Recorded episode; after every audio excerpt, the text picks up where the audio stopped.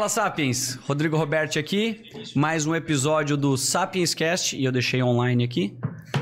E meu nome é Rodrigo Roberti para quem está ouvindo pela primeira vez. Estou aqui com Hilário Demarque, coordenando toda a nossa operação. É, estamos com um convidado hoje que, cara, para todas as pessoas que eu mandei isso, o link do evento de hoje, cara, pensa num problema que eu não vi uma pessoa que não tenha. Eu vou explicar um pouquinho sobre, mas eu vou aproveitar para quem estiver assistindo, por favor, aperta ali, se inscreve no canal, curte, compartilha, que vai fazer com que esse material aqui chegue para muito mais pessoas, tá? E nos ajuda bastante. Então, quem é nosso convidado hoje?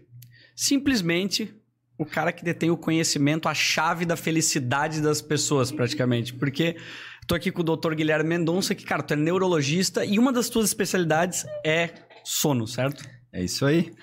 Bem, agradeço o convite, né, cara? É, a gente já começa aqui tirando as formalidades, né? Não precisa me chamar de doutor, pode me chamar de Guilherme. Graças ah. a Deus, muito obrigado.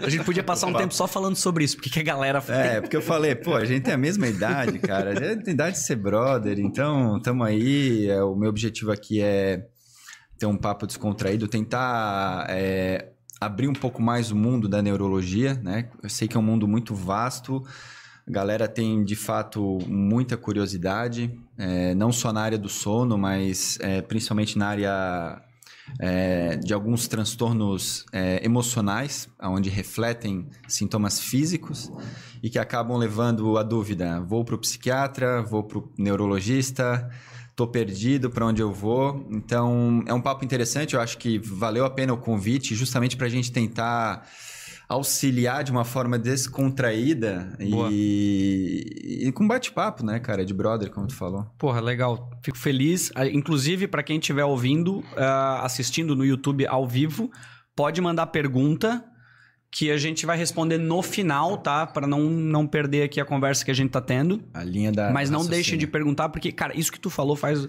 faz um puta sentido. Sim. Por quê? Eu vejo que, assim, todo mundo tem problema é aquela situação que as pessoas sabem que existe o problema, mas elas ainda não sabem como fazer para corrigir, sabe? Ou, pra, pra, ou como lidar uhum. com esse tipo de problema. Eu tenho, pra cacete. Mas antes da gente entrar em todo esse assunto, deixa eu perguntar uma coisa. Assim, tu sempre quis fazer medicina é, ou... É a pergunta do milhão. É isso aí. É, desde pequeno, cara. Desde pequeno é, eu tive uma referência que foi meu pai. Meu pai é um médico clínico geral aqui na cidade, Dr. Sérgio Mendonça. O pessoal brinca que ele é o Dr. House. Muita gente conhece ele como Dr. House, Sério? professor de muitos anos da Universidade Regional de Blumenau e inspirou muitos médicos hoje já anos formado. E tem inspirado ainda, porque o cara, o cara realmente é foda. Ele, ele tá nativo. Cara, ele fez doutorado agora com 65 anos, cara. Que animal. Então ele é um, tem um orgulho dele, cara. Então, assim, desde pequeno, uh, acompanhando a rotina dele, vendo que não é um negócio simples, não é um negócio fácil, mas que é um negócio que eu via ele se doando para pro, os pacientes, para as pessoas. Eu via a retribuição que as pessoas tinham com ele, o carinho que eles tinham com ele. Apesar de ele sempre ser um cara mais sério, mais fechadão. Ele tem um, um baita bigodão, assim, agora tem um bigodão branco. Mas é um cara que, apesar de ele ter, às vezes, um, uma cara mais fechada, ele é um cara com um coração enorme. E ele sempre teve essa empatia com a pessoa, com, com o paciente, com, com o pessoal que trabalha com ele, com os profissionais de saúde. Cara, aquilo me encantou desde pequeno. Então parece meio meio piegas falar isso, né? Tipo, ah, pô, o pai, o pai quis que você fosse médico, mas na verdade não, foi admiração. Resolvi fazer neurologia, é, medicina porque isso a gente pode falar mais para frente. Eu me considerava muito ansioso e eu sou um cara extremamente ansioso e vivo trabalhando isso diariamente comigo, cara. É um negócio, é um exercício diário. Uh, e a medicina me ajudou nisso, cara. Me ajudou, me fez entender um pouco da, da fisiologia do corpo humano e de que forma que eu poderia trabalhar melhor isso.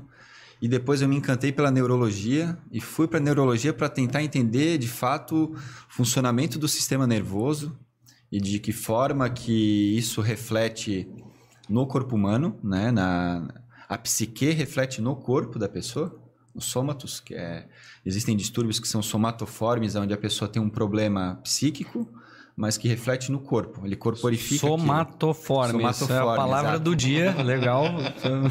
e aí, uh, uh, aquilo foi me ajudando, cara. Foi uma terapia para mim, tá? E hoje eu ajudo muita gente que, que passa ou passou por situações muito parecidas do que eu vivi durante a minha adolescência e a minha vida de adulto jovem ali. E é, é legal trocar essa ideia no dia a dia. Que louco isso. Assim, ó, muito legal o que, tu, o que tu falou em alguns pontos aqui que eu vou tentar recapitular que eu achei muito legal. A parte do teu pai, realmente, da admiração. Voltando desde o início, quando tu falou assim, me chama de Guilherme, não de doutor. E teve uma parte que tu falou, tu, tu disse do teu pai, e antes a gente tava conversando sobre isso, a, a parte de tu se importar com o paciente. Sim. Onde é que eu quero chegar com isso? Eu já tive uma conversa aqui num, num outro episódio, se não me engano, com o Dr. Bruno Trauzinski, de o ego que existe hoje na medicina, não sei se ainda existe, mas sempre se existiu muito, e a forma de não tratar, de não humanizar o atendimento aos pacientes. Sim. É legal de ver pessoas, digamos, o exemplo que tu deu agora do teu pai, que sim, quantos sim. anos ele tem? Meu pai tem 65, eu tenho 35, ele é 30 anos mais velho que eu. Então, quando eu nasci, ele tinha 30 anos, tava, é, já tinha terminado medicina, recém-formado, estava já trabalhando em Tubarão, e depois ele veio para Blumenau. Eu nasci em Tubarão, eu brinco com o pessoal, porra, nasci em Tubarão. Eu, eu me considero blumenauense de raiz, mas na minha certidão tá lá, Blume, é, é Tubarão. Eu, eu nasci em Joinville, mas eu acho que foi só para nascer e, e também, vim, mesma coisa. E eu vim pequenininho para Blumenau. Então, assim, eu sou, eu sou cidadão blumenauense, cara. Raiz e amo Blumenau. Então, 30 anos, cara. Meu pai tá com 65 agora. 65. Então, mas isso é uma coisa que eu, eu acho legal e eu gosto de ressaltar. Uhum. Porque, assim, eu tenho visto isso mais nos médicos atualmente, nos mais jovens. Eu realmente vejo uma galera fazendo um atendimento muito mais humanizado, mas eu acho que é uma coisa que ainda. É, é, é uma carência, existe muito. Os caras não entenderem, principalmente acho que tu vai falar mais. Eu, de novo, sou imbecil na área, mas estou aqui para aprender contigo. Mas claro a neurologia envolve muito de vários fatores da medicina muito. ou de entendimentos que não é só assim, ó, eu vou lá, se tu tem esse problema aqui, eu faço não. um procedimento cirúrgico, pronto, tchau e bem, você vai embora, né? Isso é um ponto interessante que tu comentou agora, porque a neurologia, é, é, eles confundem muito. Ah, tá, mas tu é só neurologista, tu não opera? Essa é outra questão importante. É, o Hilário tá rindo aqui, mas é verdade. Neurocirurgião, ele faz a mesma coisa que o neurologista, porém ele opera. Só que existem, é, dentro da, da, da, da subespecialidade, das, das especialidades neurológicas, a, a neurocirurgia ela não se aprofunda tanto no, no exame clínico e no exame físico neurológico, na parte clínica. Depois eu posso até ilustrar isso melhor tá. para ti. Mas, em resumo, para o pessoal que está assistindo a gente, é que o neurologista clínico ele não opera. Então, não, eu não faço cirurgia. Meu trabalho é consultório e hospital, né? Faço atendimento, fiz um tempo atendimento domiciliar, poucos, mas fiz, principalmente para pacientes que não tinham condições de ir para o consultório, mas a minha rotina não é de cirurgia, né? Existe uma, uma, uma especialidade específica, que a residência é diferente, a residência médica, para neurocirurgia, né? Mas, o que eu entendi é, para o cara chegar num neurocirurgião, ele tem que ter passado por Sim, um neurologista é... para entender talvez a Isso. origem do problema, o que ocorreu, os Total. fatos, para daí chegar no cara e ele fazer Total, realmente o procedimento cirúrgico. Eu tenho colegas meus que são neurocirurgiões aqui em Blumenau e, e, e querem é, a opinião do neurologista clínico, que é um cara que tem uma, uma bagagem clínica muito maior, estudou mais aquelas patologias e aí depois indica a cirurgia. Daí o cirurgião opera. Também que o clínico ele faz o diagnóstico e o cirurgião faz ali a cirurgia para casos cirúrgicos, obviamente. O que a gente vai conversar hoje aqui no, no dentro da neurologia clínica, que é um campo vasto, não vai entrar em nenhum momento aqui cirurgia. Eu vou falar para ti de Perfeito. medicina do sono, eu vou falar para ti das enxaquecas, eu vou falar para ti de Parkinson, Alzheimer, memória. Cara, o mundo é vasto dentro da neurologia, então é um Caramba. negócio só A gente pode ficar aqui um dia conversando sobre Bora, neurologia. Não tem problema. A, tu, tá, a, não ser que alguém te ligue chamando. Eu tô de tipo, Então, exatamente. Mas fora isso, cara. Mas assim, então acho que eu tô tentando construir o, o entendimento aqui. Que tu, tu, fez medicina. Aí, quando que tu resolveu falar assim, ah, não, é neurologia por causa do teu pai? Não, porque teu não. pai era, era, clínico geral. Não, meu, pai, meu pai foi intensivista por muitos anos no Hospital Santa Isabel, depois no Hospital Santa Catarina. Nunca mencionou nada de neurologia. Neurologia foi um estalo na, na, na faculdade. Eu já gostava da, da parte da psiquiatria. Principalmente eu estudava muito sobre Freud, sobre Jung, que são dois é, psicanalistas né, de, de ramos diferentes, mas que trabalharam muito essa a parte da psique humana. E eu já gostava daquilo desde pequeno, desde de, de pequeno não, mas desde aluno acadêmico. E aquilo ali foi me instigando. Daí eu pensei, tá, eu faço psiquiatria ou faço neuro? E eu pensei, tá, mas o neurologista ele consegue avaliar a estrutura da parada, cérebro, medula, e eu consigo entender qual que é o funcionamento real. É mais ou menos a parada assim. O computador, ele tem a estrutura externa, que uhum. seria o neurologista, porque sem a estrutura externa não funciona o programa. Tipo o hardware. O assim. psiquiatra, assim. exato, cara. O neurologista é o hardware e o psiquiatra é o software. Então é isso, cara. É, você fez a analogia correta. e aí o programa é o psiquiatra. Então, assim, se o hardware não funciona, o software não funciona, entendeu? Então eu pensei, pô, vou fazer uma parada que junta as duas coisas. E eu até penso em futuramente fazer uma pós em neuropsiquiatria, me aprofundar um pouco mais em psicanálise, porque aqui na região é um campo ainda muito carente. E isso me instiga bastante. Primeiro pelo, pelo amor, pelo assunto, mas também pela, pela é, demanda reprimida de atendimento. Era isso que eu ia dizer. Eu acho que não é nem só, não é uma carência nem só aqui, eu acho que é no mundo e ao mesmo tempo demanda tá vindo reprimida. uma onda gigante. É de pessoas que essa demanda percebendo Muito que esse é um problema Muito. ou nem sabem que esse problema existe ainda. Que aquele negócio, o cara não sabe que ele tá dormindo, que ele não tá dormindo direito, mas ele não sabe nem os motivos específicos. É, a quantidade que... de problemas de neuropsiquiátricos é enorme, porque um paciente com demência, que é um problema neurológico, ele vai ter também esferas cognitivas e comportamentais. Ele vai ter alterações de comportamento que podem ir para a esfera psiquiátrica. Então, assim, pô, eu vou abraçar a causa, mas vou ficar dependendo do psiquiatra. Então você precisa ter um jogo de cintura, uh, você precisa ter o, o, o ensinamento, aprendizado para poder lidar com essas situações profissionais, para poder orientar a família da melhor forma, senão eles ficam perdidos, né? Não sabem para onde ir. Pô, vou para onde? Vou, fico no psiquiatra? Fico no neuro?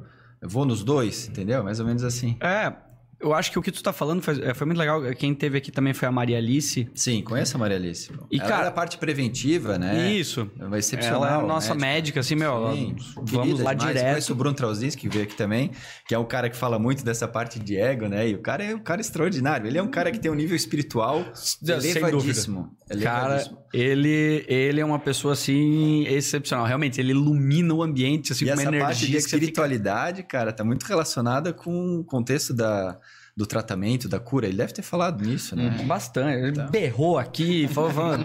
Mas o que, eu, o que eu queria dizer, assim, o que eu sinto que tu tá mostrando é um pouco do que ela falou e do que essas pessoas que eu acho que estão à frente na questão da medicina, que é ela é integrativa, ela tem uma sinergia com diversas áreas, ah, né? Não adianta só eu cuidar da parte, sei lá, do, do hardware não, e não cuidar cara, do software exato. simultaneamente. Eu vou lá, tá, tô com é da tela azul no Windows, eu não. Cara, a medicina integrativa hoje é o, o futuro, cara. É, a gente não consegue viver com uma, uma medicina que não seja multidisciplinar. Tá? A gente precisa uma psicóloga, a gente precisa de uma nutricionista, a gente precisa de uma fisioterapeuta, de um educador físico, a gente precisa de uma terapeuta ocupacional.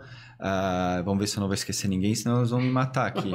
ah, é... é que é tantos já, porque tá tudo interligado no cara, fim, né? É tudo interligado, cara. A fono, fonoaudiólogo, fonoaudióloga. É, cara, é uma, são multidisciplinas que elas é, se convergem. E claro, tem as enfermeiras, as técnicas de enfermagem. Sim. É uma equipe enorme. Então, assim, aquela questão que você estava falando no início, né? Do ego. O médico, cara, na verdade, ele não está acima de todo mundo. O médico está ali com todo mundo, entendeu? Eu me vejo assim. Exato. No dia dos médicos, ah, doutor, parabéns por salvar vidas. Eu até fico um pouco constrangido no dia 18 de outubro, quando é o dia do médico, porque eu não me sinto um herói, cara. Eu não me sinto, pô, o cara é o herói. Cara, eu não me sinto herói. Eu tô ali na, na luta com esse pessoal. E aí a gente tenta fazer o melhor para o paciente. Eu não estou falando isso para, ah, o doutor tá. Não, eu estou falando de boa mesmo. Não, mas faz total eu penso sentido. assim, cara. Eu penso assim, a minha, minha, minha expressão é dessa forma. Tipo, empatia, Legal. a gente é igual. Por isso que eu falei, nada de doutor. A gente está aqui como um brother, trocando uma ideia. Massa. E se eu puder ajudar a pessoa naquela consulta, às vezes é 20 minutos, às vezes é 30 minutos, às vezes é 40 minutos, uma hora. Se eu puder ajudar naquele momento, cara, dar uma luz, pô, tô realizado, cara. Realizado. Animal. Cara, assim, ó. Eu... Hoje, quais são, na, na, tua área da neurologia, a gente pode, eu acho que, entrar nas especialidades, mas eu acho que o que eu tenho bastante curiosidade uhum. É assim, na prática, os maiores problemas e as maiores, sei lá, coisas que aparecem que a maioria das pessoas não fazem a mínima ideia. Dentro da neurologia. Dentro da neurologia, eu acho é que assim. justamente isso. É justamente não saber para que especialista ir.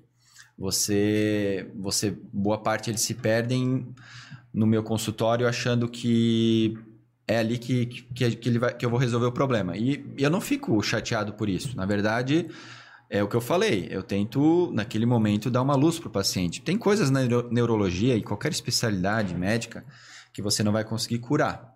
E aí você tem que tentar amenizar o sofrimento da pessoa. Pô, o cara tá ali, tendo dor de cabeça todo dia.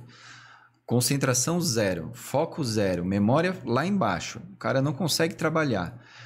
Cara, de que forma que eu posso diminuir a intensidade e frequência dessa dor de cabeça do cara, né? Para o cara pelo menos ter uma, uma, boa qualidade de vida. Então, às vezes chegam pacientes para mim que eu vejo, pô, não é bem a minha especialidade, era para ter ido para um ortopedista, era para ter ido para um psiquiatra, mas a caiu aqui. Então vamos lá, vamos resolver esse teu problema, vamos tentar te ajudar, não, vai, não vamos perder a viagem. Pô, atendo uma galera de fora, vem gente de Ilhota, vem gente de Itajaí, vem gente de, da, do Vale Europeu todo, Benedito Novo, Timbó, Pomerode. Pô, o cara gasta às vezes 40 minutos, uma hora de viagem para você chegar lá e falar: não, bicho, não é aqui, tchau. Entendeu? Complicado. Então eu acho que Pro paciente está sendo a consulta, né? Para mim pode ser mais uma no dia. Sim. Ali, mas eu não vejo dessa forma. Tipo, você tem que estar tá ali. Às vezes eu tô cansado pra caramba. Tô, pô, preciso de um café. Ah. Mas, cara, pro paciente é aquela consulta, cara. Ele esperou, tá anotadinho na agenda dele, tá na geladeira da avó. Sim. Doutor Guilherme. Pô, o cara tá indo ali porque ele tem um problema que deve incomodar horas. ele. É, bicho, ele tem. Pô, ele fica uma semana esperando ali. Pô, o doutor Guilherme vai me ajudar, cara. Mas o, o neurologia, eu acho que essa questão da, da, da, dor de cabeça é um negócio bem, bem interessante. 24 porque, cara, horas, só pra Bora, tá tudo certo. Eu acho. Eu, eu, eu vou aproveitar aqui, é uma consulta aqui, ó. já te, trouxe a, a, receita, consegue? Brincadeira. O. Não, eu acho que essa questão da dor de cabeça, a maioria das pessoas tem. Porra, muita, e cara. A maioria das pessoas provavelmente procura ou procura um neurologista quando o caso já tá crônico ou realmente está é. incomodando. Tem essa parte da prevenção também, de procurar tem. de forma preventiva, porque eu acho tem. que isso é uma outra coisa que a galera não tem esse entendimento. Qual que né? você acha que é a, a, a, dor de cabeça mais prevalente, assim? Qual mais comum? Chuta aí. Enxaqueca? Tá, enxaqueca é uma das, mas a mais comum é a tensional, cara. Você fala é tensional, dor de cabeça tensional. Galera estressada, Final do dia começa a apertar a cabeça, aquela, aquele aperto, aquele peso. Parece que a pessoa está com um elefante em cima. Dor tensional, cara. No 95% da população ou mais já teve uma dor de cabeça tensional na vida. Agora, enxaqueca, que é uma das, das mais prevalentes também das primárias, é cerca de 30%, 35% da população. Então, é, é, é, só respondendo a tua pergunta, existe forma de prevenir isso aí? É, claro, estilo de vida, Uh, coisas que o médico sempre fala é dormir bem, que a gente vai entrar nesse assunto, que é o problema hoje crônico aí, porque dormir bem daí gera ansiedade, é o ciclo, o ciclo vicioso. E alimentação balanceada, exercício físico regular, sono adequado, isso aí são sinais, é, são é, indicações de que a pessoa vai ter uma vida legal. É, tu falou um negócio que eu, acho, eu já acho legal de ter dito, olha a questão de hábitos, né? É, hábitos. Porque chega, às vezes chega uma pessoa lá com IMC de 70, porque não faz porra nenhuma. É. Claro, tem gente que tem problema, ok, problemas, sim, sim, mas sim, tem gente que é por. Desleixo. Não muda porra nenhuma na vida. É. Aí tem dor de cabeça e fala assim: me dá um remédio. Sim, sim. Existe muito assim, cara. Eu, infelizmente, eu Zona acho que é um de grande conforto, volume. é. Às vezes a pessoa tem alguns bloqueios que podem ser trabalhados, isso é uma coisa que é interessante. Porque tem muita coisa que a pessoa pode ter de trauma e no inconsciente dela isso acaba travando. Mas concordo contigo, boa parte é preguiça mesmo. Preguiça e zona de conforto. É muito mais fácil você pedir uma comida do que se fazer comida. É muito mais fácil você ligar para um aplicativo delivery, chegar uma, uma pizza aí boa pra caramba em casa, do que você fazer um grelhadinho, do que você pegar uma saladinha, cortar, fazer um arroz integral. Pô, às vezes chega em casa cansado, sabe? O cara quer comer uma coisa rápida, né? Usando a, tu, a tua analogia ali, talvez seja assim, como as pessoas não cuidam do software, daí sobrecarrega o hardware, vamos supor Exatamente, assim. Né? O cara aparece cara. lá com problemas. Começa, Começa a dar a tela azul ali que você falou. da tela azul no Windows. Porra. O cara tem que instalar um Linux, fica em estado, sei lá, vegetativo. sei lá. Isso aí? Não, mas o, o que. Eu tava, eu tava esses dias lendo um artigo que tava falando sobre o vício das pessoas em, na, no speedwatching, que é a nova tendência agora. É tu ver as, as coisas em velocidade acelerada. Aí o, arti o artigo dizia o seguinte: que entramos numa era em que, por exemplo, até o Netflix tu tem a possibilidade De acelerar. de acelerar para ver 1.5 até 2.0. Isso é o bem-vindo ao mundo dos ansiosos, cara. Cara, então, aí eles iam falar exatamente. Tipo assim, ó, eu vejo, quando eu vou ver um tutorial, por exemplo, alguma coisa que eu quero aprender no YouTube, eu acelero. Eu boto 1.5. Mas eu pontualmente naquilo. Tem uma carinha de ansioso, Rodrigo. Pra, pra caralho, eu sou muito ansioso. Nossa, eu- enquanto você tava falando, eu tava aqui, ó, jogando na minha unha, mas. Mas. Ou seja, o Netflix colocando essa possibilidade e as pessoas usando isso, que diz que tem aumentado, exatamente o momento para tu descansar o teu cérebro, tu tá acelerando. E daí o que, que eles diziam? Eu acho que vai ser bom porque daí tu vai poder, é, como alguém que entende do assunto, eles colocavam que algum, os neurologistas, eu acho que exatamente no momento de descansar o cérebro, tu acelera e devido à tua sensação, ele te dá uma leve sensação de produtividade. Porque tu pensa assim, se eu tô acelerando é porque eu quero fazer coisas mais rápidas para poder fazer outras. Aí tu tem aquela leve sensação de, opa, tô mais produtivo. Certo. Só que daí quando tu quer desacelerar, tu não consegue mais aproveitar e isso te gera um loop de ansiedade que é monstruoso, assim. Cara, eu já tô ficando preocupado aí, porque eu não vou fazer esse speedwatch e não vou recomendar isso pra ninguém. Boa, mas mas interessante. É, é o seguinte, é, eu não vi o estudo tal, seria interessante até dar uma olhada depois, mas neurofisiologicamente, para uma pessoa que tem um perfil de ansiedade e isso é personalidade, na- a pessoa nasce ansiosa. Sério? E aí, é, muitas vezes você consegue medidas para tentar aliviar essa ansiedade, mas às vezes o problema é químico. O problema é aqui. A gente vai falar disso de neurotransmissor daqui a pouco. Mas é, hoje em dia, com tanta informação que a gente já recebe, galera com WhatsApp, tipo, WhatsApp é vício em WhatsApp, vício em Instagram.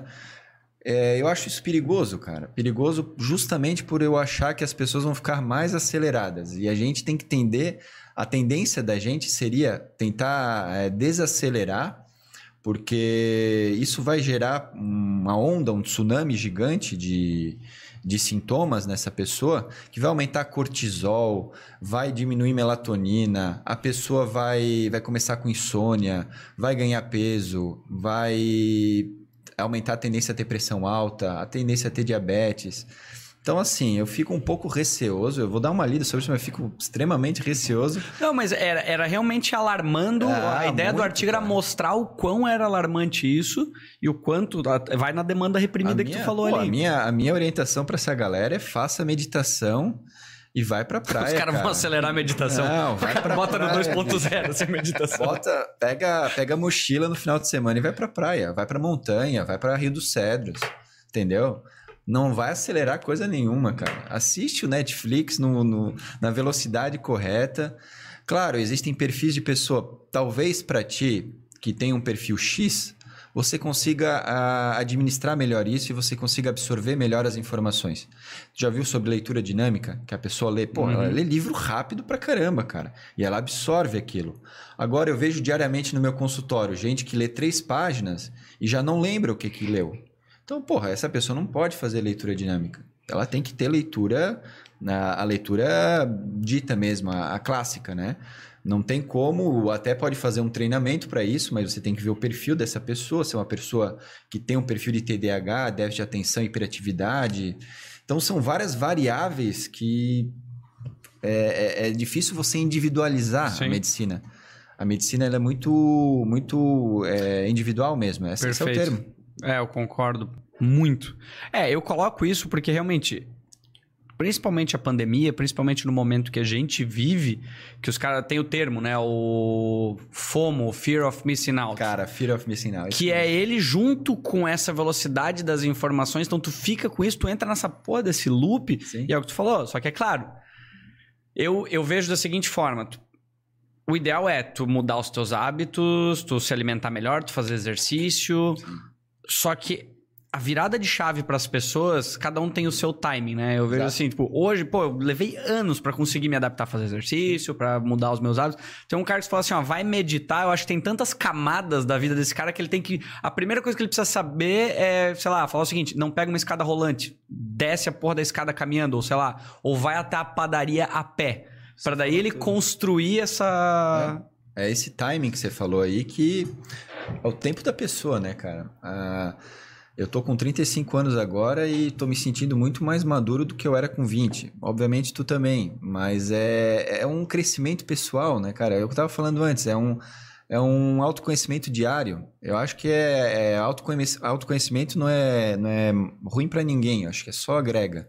Claro que você vai quebrar a cara, claro que você vai ter que mexer no baú, você vai mexer em fantasmas, medos, angústias. Por isso que eu sou tão a favor da psicanálise, sou tão a favor da psicoterapia, pelo menos fazer uma vez na vida, cara, para tentar entender o que está acontecendo. E aí a gente consegue tirar um pouco daquela daqueles fantasmas que a psique está tá ocasionando no nosso inconsciente e tirar da descorporificar, né, que é aquela da, que eu falei antes, a, a, a, síndrome somatoforme, né, o transtorno somatoforme. Você corporifica, cara. Daí chega a pessoa travada no consultório, dor na coluna e dor de cabeça e desmaia e tem também insônia, doutor, não durmo, não durmo. Cara, você tem que tirar todas essas camadas da pessoa. E é justamente isso, não é tão simples, porque é individual. Para ti pode funcionar uma coisa, para o Hilário outra, para mim outra.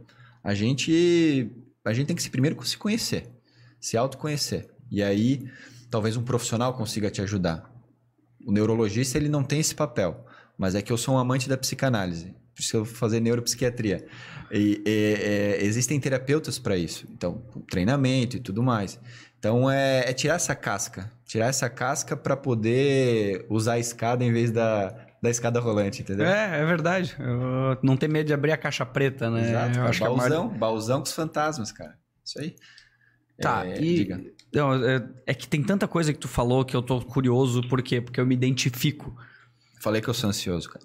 É, então, essa foi a primeira. Mas quando tu comentou ali sobre a questão do livro, exemplo, eu adoro ler. Gosto muito de ler. Cara, mas pra mim é um negócio. Inclusive, eu tomo nootrópico. Legal. Isso é uma coisa depois a gente pode até falar. Sim. Eu nem lembro a composição do meu, mas inclusive era exatamente por quê? Para melhorar o meu cognitivo. Sim. Porque assim, eu resolvo bastante coisa, mas ao mesmo tempo eu perco a concentração muito fácil. Uhum. E a leitura é um. Eu tive que parar de ler à noite, porque o que eu li eu não lembrava no outro dia. Nada. Sim. sim. Existem pessoas que têm um biotipo. Tem gente que é mais é, biotipo matutino, tem gente que é biotipo noturno os notívagos. Então, assim, cara, é, eu rendo muito mais de manhã e à tarde do que à noite. Não consigo estudar à noite.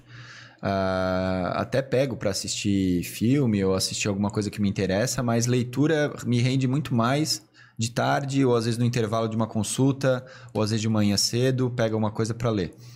Então isso é muito biotipo da pessoa, um cronotipo, na verdade.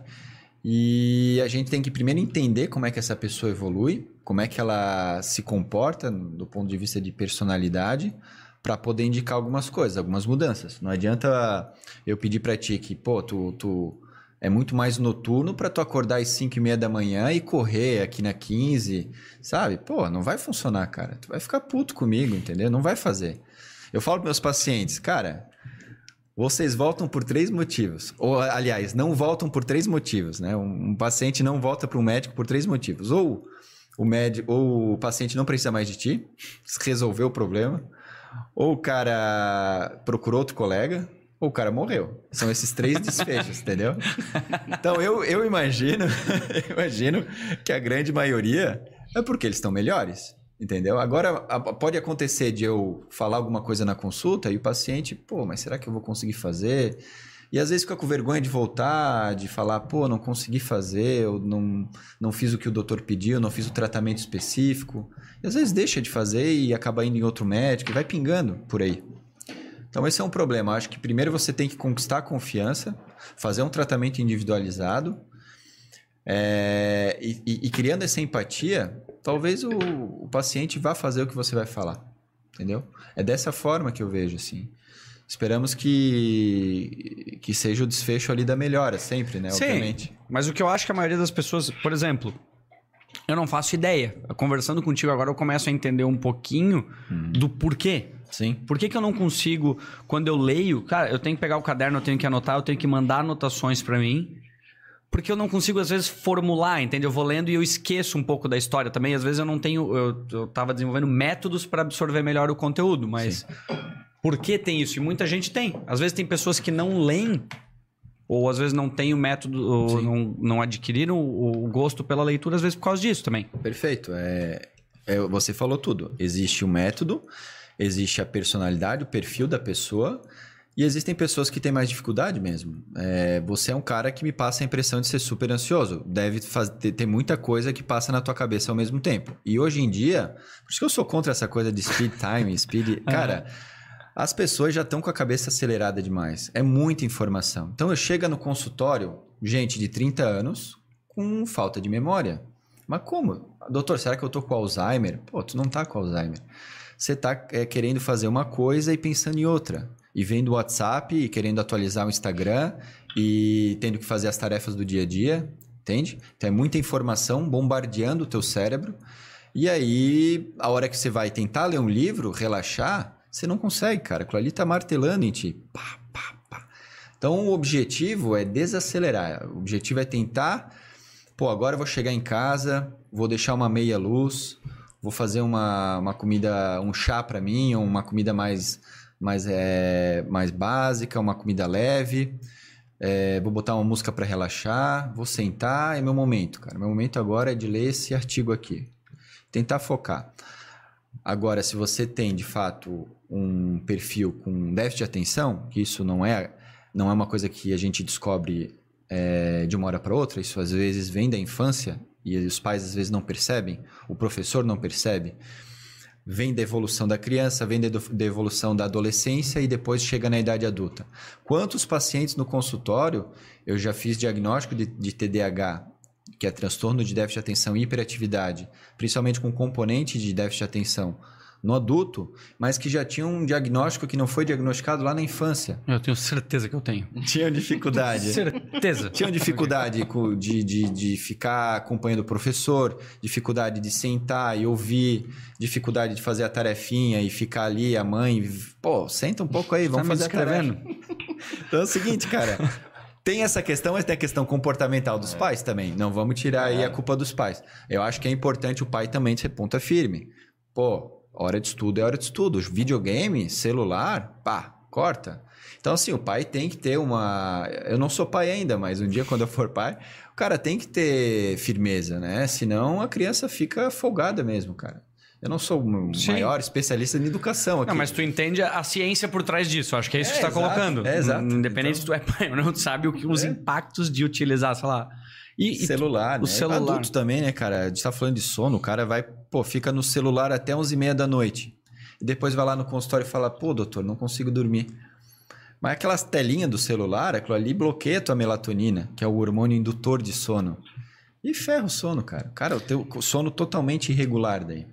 É, eu tive. Isso, é, assim, eu- tudo que tá falando eu, eu coloco no. no Tu vais marcar no- amanhã, então, lá no consultório. Tenho, eu já, já tá garantido já que eu, que eu vou, porque... Não, mas é que eu tô colocando isso porque eu acho que a maioria das pessoas passam por essas situações, às vezes elas nem sabem. Mas um exemplo que eu tenho, assim, poucas vezes eu perco o sono. Assim, mas eu... Teve uma vez que foi recente, que eu acho que até tava vinculado, porque eu tava várias coisas no negócio e ainda tinha o Sapiens que tava no início, então fazer isso aqui dava um certo nervosismo. Falei, pô, não era uma coisa que a gente tava acostumado aqui, ó, liga a câmera e toca, vambora. Mas eu cheguei a ficar seis dias sem dormir. Assim, tipo, eu sem dormir também. Eu dormia, tomava chá. Eu tomo chá todo dia. Massa. Sempre, Parabéns. sempre chazinho de boa. Faço uns mix lá que eu faço de conta que eu sou um alquimista lá. E acho Break- que tô fazendo uma Bad. coisa animal. É, exatamente. Eu penso que eu sou o Walter White lá fazendo uma parada. e, cara, dava assim, ó, uma da manhã, pontual. Pá! Abri o olho, Obrigadão. não dormia de jeito nenhum, fiquei, era...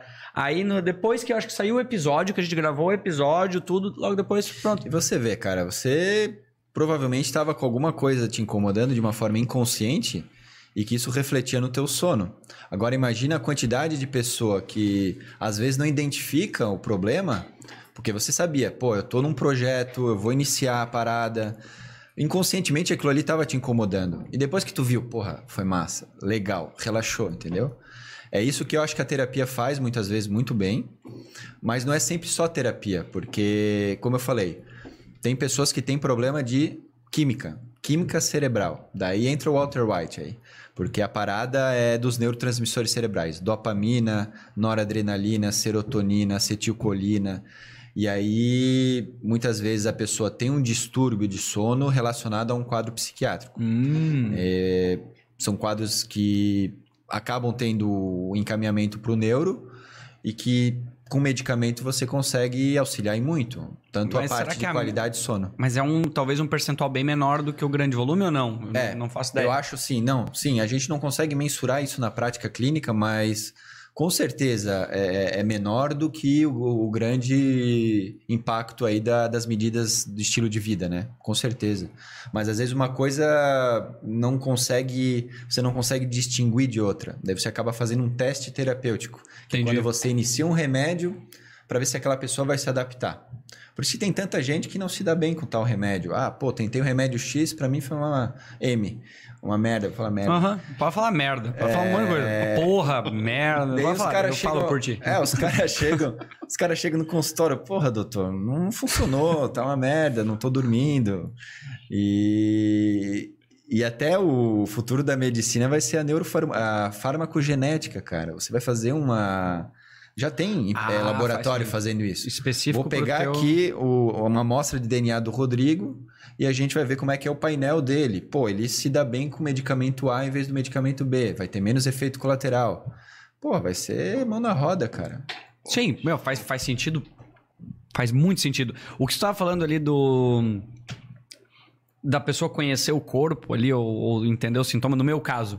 Sim. É exatamente o que a gente estava falando antes. Por quê? Porque realmente, eu, com os anos que eu construí os meus hábitos, eu consigo entender o como o meu corpo reage a algumas coisas. Isso. E eu acho que a maioria das pessoas, às vezes, ela, ela não sabe o como o corpo funciona. Ela Não. se acostuma com o problema Isso. e ela não entende. Eu, eu tinha, inclusive. Mano, tô aproveitando realmente. Tô falando todos os meus problemas aqui, mas. Ó, a consulta tá saindo de graça. Mas o. Não. O que mais me estranhou, eu sempre tive. O sonho. O, eu dormia bem. Mas eu começava a coçar minha perna. E depois descobri que era normal. Não, eu só tô botando porque eu acho que mais pessoas têm essa Não, situação. massa, mas massa. era muito louco, porque eu não fazia ideia. Eu não perdi o sono. Daí quando eu comecei a perder o sono muito, começou a coçar demais a minha perna, tipo, no calcanhar, assim. Aí eu comecei a ver que, tipo, porra, era o meu corpo reagindo, sei lá, de forma. O hardware tava começando a ter sintomas. Na verdade, era o software que tava incomodando o hardware, entendeu? Boa, é então, aí. então, assim, ó, pô, é muito bom que tu falou, porque dá abertura eu falar disso. É. Uma galera aí que tá vendo a gente já teve pânico, ou crise de pânico. Tá no trabalho de boa, de repente, pá, coração acelerado. Meu Deus, vou morrer, cara. Vou morrer. Pupila, puf. A pessoa fica pálida, pele pegajosa, sudorese, fria, sua frio. Me leva no pronto-socorro agora, cara. Tô infartando. O coração. tá, tá, tá. Cara, pois o pessoal pode falar aí, quem que já teve ataque de pânico, né? Eu já tive ataque de pânico, eu sei como é que é. Então, eu, quando uma pessoa fala pra mim que teve ataque, eu tive com 14 anos. Quando uma pessoa sabe que teve ataque de pânico, cara, eu, eu, eu tenho uma empatia muito grande por aquela pessoa. Porque é uma situação muito desconfortável. A pessoa acha que está em morte iminente. Ela tem que ir no pronto-socorro e ela tem que fazer exame pra saber que não tá tendo infarto. Então, é, é isso aí, cara. A tua mente tá te dando um sinal de que você não tá legal. Corporificou total, cara. E aí disparou teu coração. Então, chega muita gente nova no pronto atendimento cardiológico achando que tá morrendo. E assim, às vezes até tem um certo preconceito, um preconceito com esses pacientes, porque os profissionais de saúde estão ali para atender doença mesmo. E ele, quando chega, eles sabem que não é. Eles sabem que aquilo ali é um transtorno dissociativo ou é um quadro psicogênico. E eles uti- utilizam até, às vezes, pejor- pejorativamente um termo chamado piti. Não sei se você já ouviu falar. Sim. Ah, tá dando piti aí. Tá morrendo. Vai morrer. Faz, é, faz água, ah, é soro aí fisiológico só pra dar uma aguinha de açúcar. Mas assim, cara, aquela pessoa tá em sofrimento. Sim, e no, no médio e longo prazo não é esse problema que pode fazer essa pessoa realmente Exato. infartar de verdade ou construir Não. hábitos que transformem a vida dela no Exato, inferno. Esse que é o problema. É essa que é a questão que eu tento bater na tecla diariamente no consultório. Você tá com um problema que é uma ansiedade e ela tá te, tá te atrapalhando. Então, ela tá te dando insônia, ela tá te dando dor de cabeça, ela tá te deixando com tremores, ela tá te fazendo desmaiar, ela tá te dando tontura, ou às vezes queda de cabelo, coceira. Então, pô, a gente tem que tratar isso para poder diminuir ou amenizar esses sintomas. E aí, é claro, entra aí também todo o conceito de multidisciplinaridade, né? Vou encaminhar para o educador físico, pô, vai fazer academia, vamos fazer um, um três vezes por semana, 30 minutos de um exercício físico. Vamos é, é, numa nutricionista, ouvir a orientação dela. Vamos numa psicóloga, fazer terapia. Vamos meditar, fazer yoga, cara, pilates, qualquer coisa. Saia da zona de conforto, vai fazer acupuntura, vai pra praia, como eu falei, vai pescar. É, mas É isso, cara. é, Mas às vezes a- a- existe a base medicamentosa. É que assim, eu acho que tem muito, med- muito médico super medicalizando. Os caras vão cair de pau em mim, mas é. Ah, eu foda-se. acho que tá. Eu acho que eu tem excesso caralho de remédio. E a gente pode viver com menos. Menos é mais, né? Então, é isso, cara.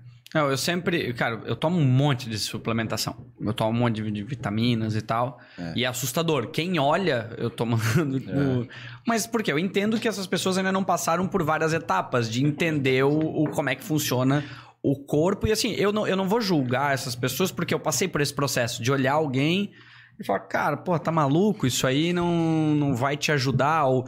Eu dou um exemplo, a pessoa ela pensa como um baita gasto. De, pô, vou lá na nutricionista, vou na, na, na médica preventiva. Porra, mas é caro. E vai na balada Sei. e pega um camarote. Ó. É, mas tipo, gasta com outras coisas que fala, cara, no fim, todo mundo fala, não, pô, vou envelhecer. A gente diz, né? A medicina tá ajudando as pessoas a envelhecerem, mas assim, como é que tu quer estar com 80 anos? Uma coisa é tu, vi, tu viver até os 80, mas viver uma vida de merda, né? tipo, não conseguindo nem, sei lá, Cara, caminhar. é, é isso aí. Oi? Acho que Eu tô rindo muito dele. Eu tenho que mexer. né? É, tá, tá eu aqui na unha. Cara tá inquieto, muito né? bom daqui, cara. Cara, é o seguinte, é. Não, é, é isso aí, tipo. É que eu tô com um turbilhão de coisas pra falar, assim, o cara fica ansioso. não, bora, bora. Mas é. É isso aí, cara. O que tu falou é muito verdade. E, tipo. tá. Não, tranquilo. Ah, eu acho que o meu papel ali, eu até eu atendi hoje um cara muito massa. Ele falou pra mim assim, doutor, eu acho que só tem uma profissão na, na vida. Uma profissão. Qual que tu acha que é essa profissão? Pô, não me bota na, sei lá, psiquiatra. Não, vendedor, cara. Eu concordo. falei, vendedor. Por quê, cara? Eu tô ali no meu consultório, eu tô vendendo meu conhecimento, entendeu? Eu tô ali vendendo a minha experiência de vida. Eu não sou um cara super velho, eu sou um cara novo. Mas, porra, eu estudei, cara, bastante. Pra entender o que eu tô fazendo. E eu me considero capacitado para aquilo. Eu tive uma formação legal. é, fiz, pô, fiz um. Morei um ano em Ribeirão Preto, fiz USP de Ribeirão lá. Pô, puta formação legal. Eu tô ali, cara, vendendo um negócio que, querendo ou não, é um produto que é a minha cognição, meu trabalho, para Uhum. tentar ajudar aquela pessoa. Então, na verdade, eu fiquei refletindo o que o cara falou e é verdade, bicho. A gente sempre tá vendendo alguma coisa, né? Não necessariamente um produto físico, mas a gente tá vendendo conhecimento, cara. Eu acho que é por aí. Eu fiquei. Não, e ainda Eu mais- aprendo muito no consultório. Muito, cara, diariamente. Com a, tro- com a troca de ideia. Cara, tu deve ter muita história maluca Tô também ao mesmo tempo. Muito, mas eu aprendo muito. Tô aprendendo aqui contigo também. É isso, por isso que existe isso aqui, pra É. gente exatamente absorver conhecimento Sim, da- das sim. pessoas, mas principalmente no momento que a gente vive de tecnologia e tirando as relações pessoais, que isso é a minha, minha opinião, cada vez eu acho que vai ficar mais necessário, o- mais carente e mais é, necessário o contato entre pessoas. Contato que eu digo, não, tirando o Muito, caso do. Covid, mas a tecnologia tá tirando esse relacionamento, certo? Então ela tá automatizando os processos. O que eu não sou contra. Acho que é importante. Mas, por exemplo, hoje tu fala com bot, tu vai contratar alguma coisa, é um chat, é ou tu contrata tudo online sem falar com uma pessoa. Falo, ótimo, mas vai chegar um momento que vai virar chave e as pessoas vão querer cada vez mais, não, eu quero ser atendido por uma pessoa. Sabe, eu acho que são ciclos que, Total. que o mundo tem e essa é a questão. Sempre vai precisar de pessoas. Admirável Mundo Novo, né, cara? Aldous Huxley. É isso aí, cara. É isso mesmo. Você falou tudo. A gente tá num processo, por isso que eu sou, vou falar de novo, eu sou contra aquela aceleração lá, cara. a gente tem que conversar mais com as pessoas, tem que trocar ideia, tem que olhar no olho, tem que sair para tomar uma cerveja. É, a gente tá vendo muita gente estressada, muita gente estressada. E talvez essa, essa questão de você estar falando com robôs te deixa mais sozinho, te deixa mais deprê. E aí vai, vai refletir no teu corpo de novo. É, a gente cai sempre na questão do corpo. Eu falo para os meus pacientes, cara, equilíbrio é, mental, equilíbrio físico e equilíbrio espiritual. Independente de religião, cara. O Bruno sabe bem disso. Independente de religião ou credo, espiritualidade, quando você está em paz de espírito, você sabe? Pô, eu vou pra praia, a pessoa fica em paz de espírito. Vou pra montanha, fico em paz. É, toco música, fico em paz. Cada um tem um hobby, cada um tem um, um momento que se sente em paz contigo mesmo. E, e aquele momento, talvez, de você refletir um pouco do teu dia a dia, de como você está levando a vida e de que forma que você pode é, ascender espiritualmente, é incrível. Eu ainda estou na, na busca ainda de, de ascensão espiritual. Assim, é uma coisa difícil.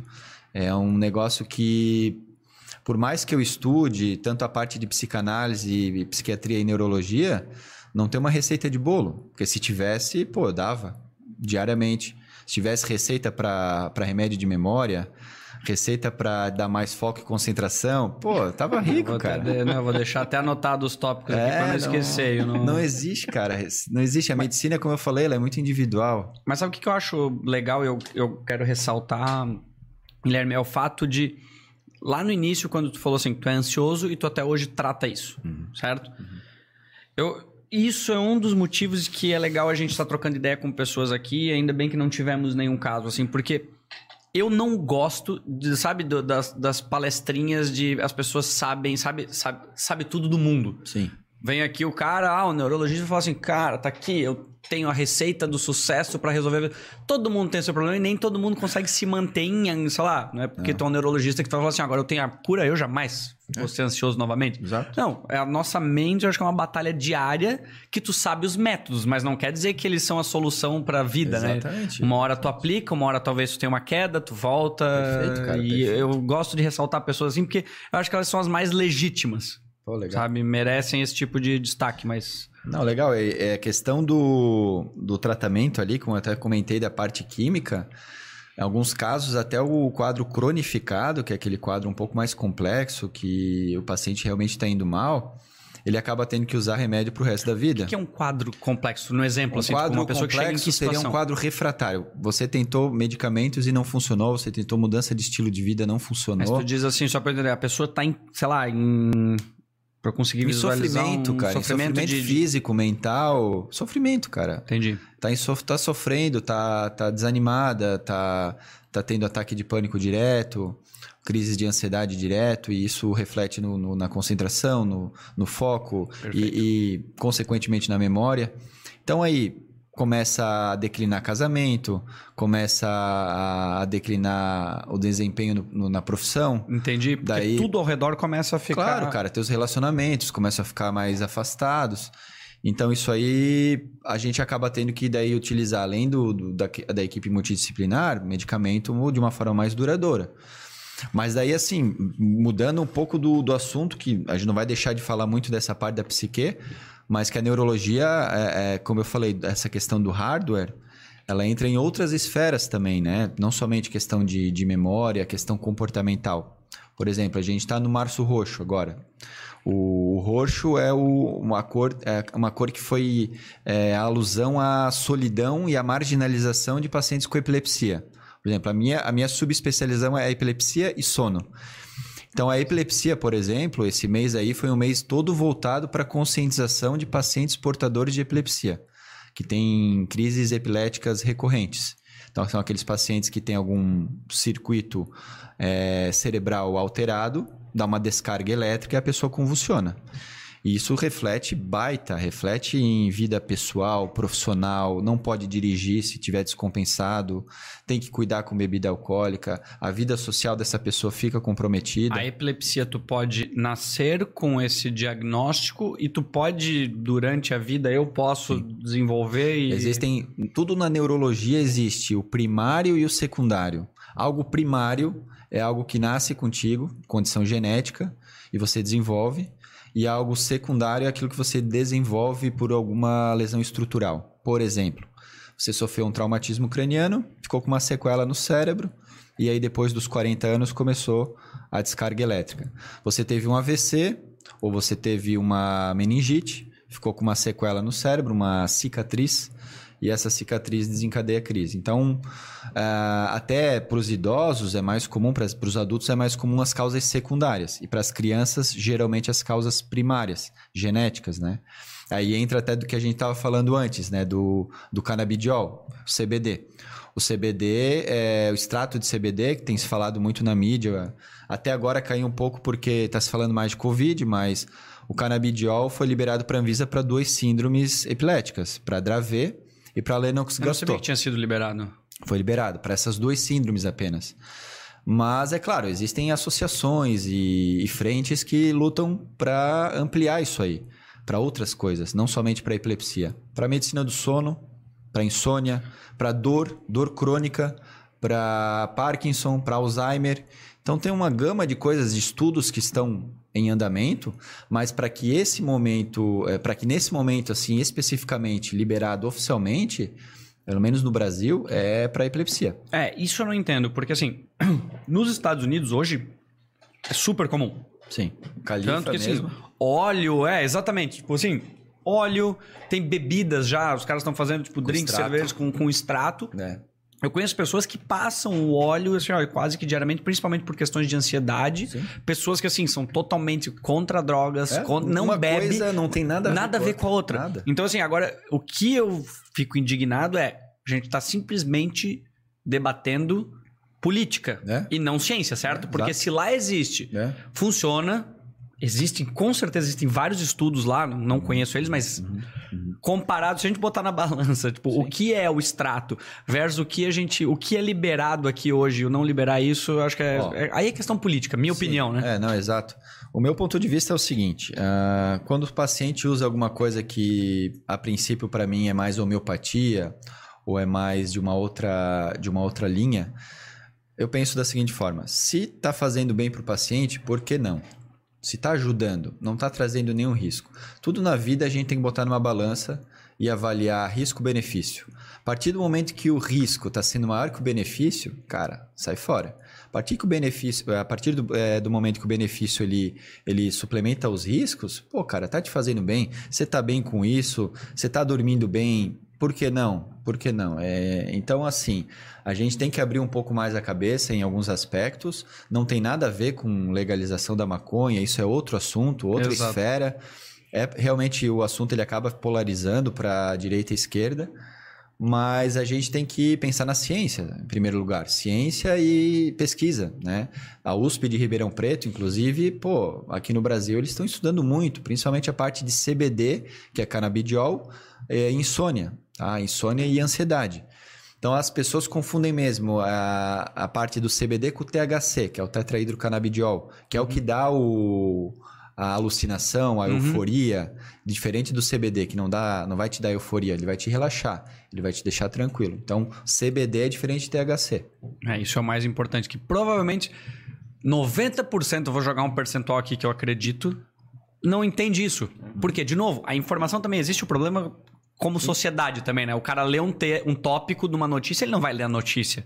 Ele vai falar, ó, dane-se, é isso aqui agora, Então, então... e tu quer me acelerar as pessoas ainda, cara? Temos Exato. Que, temos que desacelerar as pessoas. As pessoas têm que ler a matéria. Esse é o problema de hoje- em dia, cara. A galera lê só rodapé, lê só o- a manchete e daí repassa no, no WhatsApp. Toma aquilo aquela- como verdade e Pô. passa adiante. Então, assim, como que a gente vai acelerar, galera? Temos que desacelerar. A gente tem que pegar, sentar, refletir sobre aquilo e fazer um autoconhecimento, uma... que eu acho que é essencial, cara. Eu não sou perfeito. Não tô aqui Sim. falando assim, porra, o cara tá se pagando. Não, eu não sou perfeito, tenho meus defeitos. Falei, sou ansioso. Isso é um trabalho diário e constante, cara. Contigo, comigo, qualquer É. um, cara. Pô, vale, Exatamente. vale só um, um adendo aqui, que é uma pergunta que rodou há um tempo atrás aqui no chat, que era a opinião sobre o uso da maconha para uso medicinal comparado a medicamentos sintéticos. É, o pessoal falou de maconha, começou. Não, agora já, Já tinha falado, entrou esse uns aqui- 10 ali. Pior que esse aqui já veio há meia hora atrás já, então É. Tá. enga- engatou, mas comparado a medicamento sintético, assim, qual a opinião? Não, é, minha opinião é o seguinte, são duas coisas diferentes, distintas e não dá pra você você passar prescrever maconha para uso recreacional, porque isso não é liberado. Sim. E então assim, não tem uma coisa a ver com a outra. A gente pode, para alguns casos é, específicos, até que liberar o extrato, que não é o extrato puro, que esse que é o extrato puro do CBD que foi liberado pela Anvisa para essas duas síndromes. Mas é, existem até é, questão de, de uso re- recreacional ou uso até terapêutico da maconha fumada ou inalada, que pode piorar algumas coisas, inclusive transtorno de ansiedade. Tem pessoas que têm uma propensão a surtos psicóticos. Então, pode ser uma pessoa que ela tem uma virada maníaca naquele momento ou uma virada esquizofrênica. Então tem que ter cautela nisso, né? Entendi. Não é, porque pra todo mundo. simplesmente sai liberando, Não. mas assim, como médico existe algumas preocupações, não quer dizer que também não seja bom para algumas pessoas, mas tu tem que analisar os riscos, né? Eu acho que é isso Total, que é, tá que eu falei. Botar na balança e, nesse momento, fora de cogitação, né? Prescrever, por enquanto, a, a cannabis fumada, né? Não tem... Ok. Esse, essa questão só da, da Anvisa que liberou para essas duas situações específicas, se usa, não sei se tem dados específicos, se usa muito como um medicamento complementar ou, sei lá, única saída? Não, geralmente é um medicamento complementar e paliativo, tá? Essas síndromes, elas são síndromes refratárias. Elas, o, o paciente, quando chegou nessa fase, ele já utilizou vários remédios para epilepsia. A criança tem 100 crises por dia. Como é que uma mãe, vendo o filho sofrer 100 crises epiléticas por dia, não vai passar CBD para ele? Não vai passar canabidiol? Se fosse pai, se fosse teu filho. Não, e o cara, pior é, é o governo não permitir. É. Não, exato. Para essas síndromes ele vai. A- vai, Permite, agora, mas vamos isso. lá. Mas aí antes eram toda uma burocracia, tinha que importar e tudo mais. Agora facilitou bastante.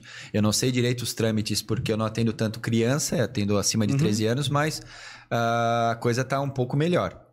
Então, assim, é, você diminuir de 100 para 50, pô, Cara, você não vai, você não vai tirar os remédios que ele já usa, mas você melhorou a qualidade de vida. E isso aí, cara, para mim a frase é essa, é- a palavra é essa, qualidade de vida. As três palavrinhas, qualidade de vida. Você conseguir dar um sossego para uma mãe que vê o filho sofrendo diariamente com um atraso cognitivo, retardo mental, é, crises epiléticas onde ele faz salivação, onde ele pode engasgar, pode morrer. Então, assim, é um alento, né? É um alento, uma luz no fim do túnel. Tem outras terapias que dá para fazer, mas o CBD que foi o último aí que tá mais em voga, assim, na mídia, né? É, o que me, o que me revolta como, como leigo é isso. Se realmente for, o motivo disso não, não tá liberado ser realmente problema político. Porque Sim. daí, porra, é absurdo, entende? Sim, tu sim. poder entender que as pessoas, provavelmente as que tiveram acesso, ou as que têm ainda, se ainda vai ser liberado ou não for, elas têm que ter alguma condição muito mais. é, elas têm que ter uma condição de vida boa para conseguir ter acesso, geralmente, a essas coisas. Porque esse é outro problema também, né? É, essa questão da, da medicina da medicina pública e da medicina privada. Então, a gente for entrar aqui na questão de mérito, a gente estava falando antes de meritocracia, ah, é complicado. É, a nossa medicina pública em Blumenau, apesar de, de muito se pública. falar mal, é uma medicina boa, cara. É uma medicina boa. A gente tem uma das melhores é, estruturas do Estado e uma das melhores do Brasil. Então, assim, eu, eu tenho orgulho de ser de Blumenau, eu tenho orgulho de falar que a saúde pública é boa, apesar de vários defeitos. Eu sei que tem gente aí que vai reclamar, não, mas minha fulana tá esperando tanto tempo cirurgia. Mas, cara, dentro dos, dos- da- das saúdes públicas que eu já conheci, que eu conheço, e que colegas trabalham, Blumenau ainda tá na, na frente de muitas. Então, assim, acho que a gente tem uma saúde organizada. É claro que ainda muita coisa tem que melhorar. Eu não sou político, tá? Nem tô fazendo campanha pra ninguém. Não, tá tudo certo. Eu sou um Não, médico, legal, mas tá cara. colocando a Eu tua opinião, eu acho médico, legal É, eu sou um médico neurologista e eu entendo que a saúde é, mental e que reflete na, na parte neurológica, ela está reprimida. Às vezes porque a pessoa não foi encaminhada para o colega, ou às vezes porque a pessoa não entendeu ainda que ela tem que ir naquele colega. Você entende? Bom ponto. É. Bom ponto. Quando que a pessoa. Eu acho que a maioria é isso. Tipo, eu não pensei em procurar um neurologista quando eu fiquei seis dias sem dormir. Sim. Eu não sei quais os fatores que poderiam ter me levado. Eu acho que a maioria Boa. das pessoas não fazem ideia. Quando que você vai procurar um, um médico neurologista quando você tem insônia? Você vai procurar um neurologista quando a insônia começou a atrapalhar a tua qualidade de vida. Tem gente que dorme quatro horas e pra ela tá show, cara. Acorda bem pra caramba, dá aquela corridinha básica, bate um omeletão e come, cara, e vai trabalhar. Pô, tem gente que dorme, é, que, que é, é dormidor curto, a gente chama, dormidor curto. É, eu não sou dormidor curto, eu durmo em média 6 a 8 mesmo. Mas é, existe o dormidor longo também, e esse é o problema. O dormidor longo, ele precisa de 10 horas para dormir. E aí é a sociedade não permite, cara. A sociedade quer que você esteja, esteja 8 horas ou Aham. 7 e meia no trabalho. Daí que chega a galera lá com aquela cara olheira, cansada, enfim.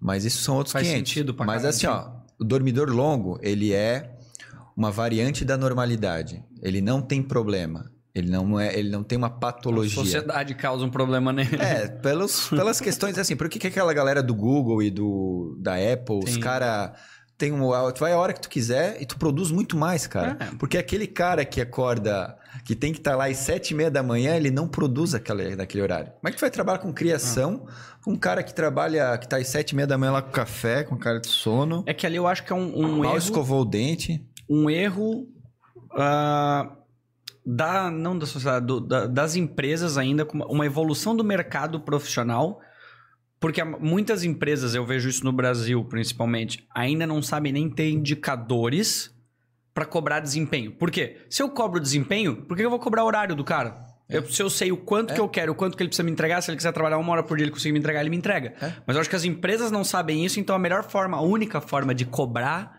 é falando assim, ó, me dá tuas horas. É, a gente entra numa corrida de rato, na real, que Aham. é aquele ciclo, né? E isso é interessante, porque a gente mora numa cidade de área têxtil, né? Muito importante. E aí o que, que tem em área têxtil, cara? Turno. Turno. O cara tem primeiro turno, segundo turno e terceiro turno.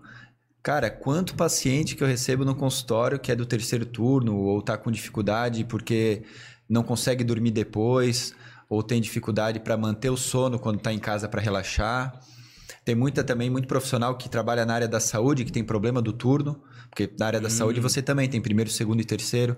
Então, ah, eu vejo operários da área têxtil com dificuldade, ou de área industrial, que trabalham em terceiro turno principalmente, e profissionais da saúde. E daí a gente entra naquela esfera de. Será que a gente tem que usar remédio? Será que a gente não pode usar melatonina? Será que a gente não pode fazer uma terapia de luz? Existem terapias para você tentar ah, enganar o teu cérebro para saber, não, esse não é o momento de tu dormir agora, é o momento de tu trabalhar. E depois, na hora de você relaxar, você meio que fazer a melatonina para induzir naturalmente o sono. Então, tem técnicas de pessoas que, por exemplo, na hora que deveriam estar dormindo, estão trabalhando. Como é que tu vai explicar isso pro teu cérebro, cara? Até porque é uma questão biológica do nosso Total, corpo, né? cara. Tipo assim, a gente, a gente era acostumado a acordar tipo, com a luz do Tu céu. tá e- trabalhando às três e meia da manhã, cara. A galera lá, batendo e da máquina. Como é que você vai ensinar o teu cérebro aquilo? Imagina você amanhã começar no terceiro turno. Teu É, não, até, bugar, até eu conseguir me adaptar Você vai bugar, você vai bugar. Desculpa voltar rapidinho, porque eu tava muito interessado no, no, no dormidor curto. Porque eu não. Tem pessoas que eu conheço que são assim. Eu não sei. Desde a parte do sono, que dorme pouco, acorda Sim, e trabalha e tem um puta desempenho, sim. dormindo pouco, não sente falta nenhuma, até de sair pra beber. Eu, assim, ó, se eu tomar quatro cervejas e passou da meia-noite, amanhã eu não consigo. eu- meu, meu desempenho, de, a minha produção é, é bem menor. E tem aquela pessoa tá lá, assim, ó, tu vai beber até as três da manhã, no outro dia tá a pessoa certinha, pronta, dormiu duas horas e tá assim, ó. Tá. Eu, eu sei lá, tu tem, tu Não, isso, sabe o porquê claro, pô. disso? É que assim, primeiro, tem uma questão que é a gente tem os atrasos de fase e os avanços de fase também. Se você avança a fase, é, geralmente é o paciente que o idoso. O idoso, quanto mais você envelhece, mais cedo você vai pra cama. Você já percebeu isso? Tua vozinha? Eles vão cedo pra cama, cara. Eles vão ali 8 da manhã, 8 da noite, perdão, ou 7 da noite, estão dormindo já. E os vozinhos acordam 4 da manhã, Uhum. e aí já vão fazer café, já levantam. Ou às vezes alguns vozinhos vão até mais cedo. E tem vozinho que fica brabo, que eles querem dormir até às sete. Fala, doutor, não, quero dormir até às sete. Eu falo pra eles, pô, é, não, não tem como, é teu relógio biológico. Aham. Então isso a gente chama de avanço de fase. Você está avançando a fase do teu ciclo biológico. Agora o atraso de fase é aquele paciente que vai para a cama muito tarde, adolescente principalmente, fica jogando, fica no celular, enfim, vendo filme e tem que acordar muito cedo. Ele é diferente do dormidor longo, esse paciente. O dormidor longo, ele deitou o horário que tem que deitar e ele precisa daquele tempo. Tu entendeu? Entendi. Diferente do cara que foi pra balada, que encheu os cornos. É outra coisa, cara. É, isso aí é questão do hábito, claro. Tem gente que bebe todas e no, no outro dia tá bem. Mas é, é um perfil, é um perfil de, de pessoa. Agora, a- uma coisa é o atraso de fase, que daí vai gerar um problema, porque principalmente em adolescentes, a gente usa muito isso na, nas aulas que a gente dá de medicina do sono. Os adolescentes que vão dormir muito tarde têm que acordar cedo pra escola. Tá um caco, virado num, saco velho. Aham. Entendeu? E aí o pai tem que ficar lá. Não, vamos. Vamos, filho, vamos, vamos, vamos. E não vai. Jogar água na criança pra acordar. e aí, o diferente do dormidor longo. Assim, porra, a criança tá dormindo bem. Tem um sono constante e, e precisa de mais tempo. É, é aquela criança que você vê que no final de semana dorme até meio-dia. Uhum. Sabe? Aquelas crianças que dormem. Você tem que chamar ela meio-dia pra almoçar. São essas aí, são os dormidores longos. Então é um perfil, é um perfil, é uma variante da normalidade. É, eu tô. Tá raciocinando aí, Ué? muita informação. Variante da normalidade. Não, eu tô. Eu É variante da eu tô- normalidade, é tudo, é tudo que varia do normal e que não é doença. problema. Que não é problema. Tem muita coisa na medicina que é variante da normalidade, cara. É um termo bonito, né? Como é que eu vou pegar no pé da minha esposa agora dizendo que ela dorme demais? Às vezes a pessoa. Agora ela tem uma justificativa Às vezes a clínica. pessoa, ô, Hilário, às vezes a pessoa é meio, meio lelé, assim, você fala, não, só é um pouco variante da normalidade. você tá variado da normalidade, entendeu? Cara. Tá, mas uma coisa que eu queria falar do sono, que é Boa. bem importante, cara, é a apneia do sono, bicho. Ah, Ronco não é igual a apneia do sono. Às vezes o cara pode ter uma ressonância, agora vai ficar bom pra mim. roncar, incomodar o cônjuge ou o parceiro que tá dormindo ali, ou a parceira, e não necessariamente ter apneia. A apneia do sono é quando você tem um bloqueio da via aérea, via aérea superior aqui, a, a famosa laringe, Uhum. a musculatura Ah, cai para trás e aí você dá aquela engasgada. E aí pode ter uma interrupção. Isso é apneia. É apneia. Parada abrupta da tua respiração durante o sono e aí a tua oxigenação cai. E aí o que que acontece? O oxigênio cai, os vasos fecham. E aí tua pressão sobe. Imagina você ter um sono interrup- é, sendo interrompido por várias paradas respiratórias que às vezes você nem sabe que tem. E isso acontece porque daí a pessoa fica cansada no dia seguinte. Então, é um fator de, de alerta para isso. Ah, e tu não sabe porque aquela pessoa tem pressão alta. E às vezes a, a virada de chave é essa, é a apneia do sono. Caramba, fa- faz, faz sentido. Não, já, já vale aqui até uma pergunta que a Shirley acabou de, de botar aqui, que foi quem tem sono muito pesado é um quase que um sinônimo de dormir com maior qualidade do que tem, Não. quem tem sono boa leve ou não? Ó, a gente tem algumas fases durante o sono. Depois a gente volta ali da apneia. Então a gente tem a, o- a, a questão da vigília, que é quando você está acordado e você está indo para sonolência. Essa é a fase 1. As tuas ondas elas estão começando a ficar lentas. É aquela fase que a galera dá uns Uhum. uns tremelique. Você tá lá com Netflix, vendo com a tua mulher, de repente, opa, dá uma. Aham. puxada. Então, pô, tá dormindo. Ah, depois da fase 1, você vai pra fase 2, que é quando o sono começa a ficar um pouquinho mais pesado. As ondas começam a ficar mais lentas. Chegando na fase 3 é o estágio de maior número de ondas lentas. É o estágio onde você já está num sono mais profundo. Na fase 3 já é difícil de te acordar. Já é mais ou menos uns 45 minutos depois do início do sono. Aí você entra no sono REM. Sono REM é o Rapid Eye Movement, que é quando você está na fase mais acelerada do teu cérebro. E por incrível que pareça, é uma, uma- um momento que você está com alta atividade cerebral, só que é um momento que você está relaxado, cara. Se pegar teu braço, tá mole. Você tá molão, mole. Você tá relaxadão. Então muita gente não consegue chegar nessa fase porque é interrompido antes e aí não consegue ah, relaxar e não consegue, nessa fase de hiperatividade, por, por mais que seja um momento onde você está com os neurônios ativos, é a fase onde você faz o teu backup, backup cerebral. Então, se você não dorme bem, se você não chega no sono REM, a sua memória ela não vai ficar legal. Porque é ali que você consolida a tua memória e é ali que você faz a limpeza do teu cérebro. Começa a bater. Pô, aprendi, aprendi isso aqui hoje. Por que, que é tão importante dormir depois de aprender? Porque tu consolida, cara. Só que a galera não chega no sono profundo ou não se mantém. E aí é nessa fase que a gente sonha. E você não faz uma vez só isso. Você faz quatro, cinco vezes. Por isso que às vezes o fulano, pô, mas eu sonhei isso, isso, tive vários sonhos, cara. E às vezes você só lembra do último sonho, do sonho que Aham. você acordou. E era o momento que você estava na tua última fase. Então você faz essa fase aqui. Um, dois e três, aprofunda. Daí você dá uma acordadinha e volta a dormir. Um, dois, três, aprofunda. Você chega a fazer quatro a cinco fases do sono durante uma noite, de seis horas, seis a oito horas. Então a galera que tem apneia, cara, elas não fazem essas fases. Eles simplesmente acordam cansado, não lembram do que, do que sonharam, acordam com dor de cabeça, maior risco de pressão alta, maior risco de infarto, de AVC, tudo isso. Cara, eu acredito, assim, muita gente, se duvidar, tem apneia e não faz a mínima ideia de Cara, a nenhuma. galera, a galera é, negligencia o sono. Negligencia o sono. Bota isso como tópico lá. A galera negligencia. As pessoas É negligenciam verdade. o sono.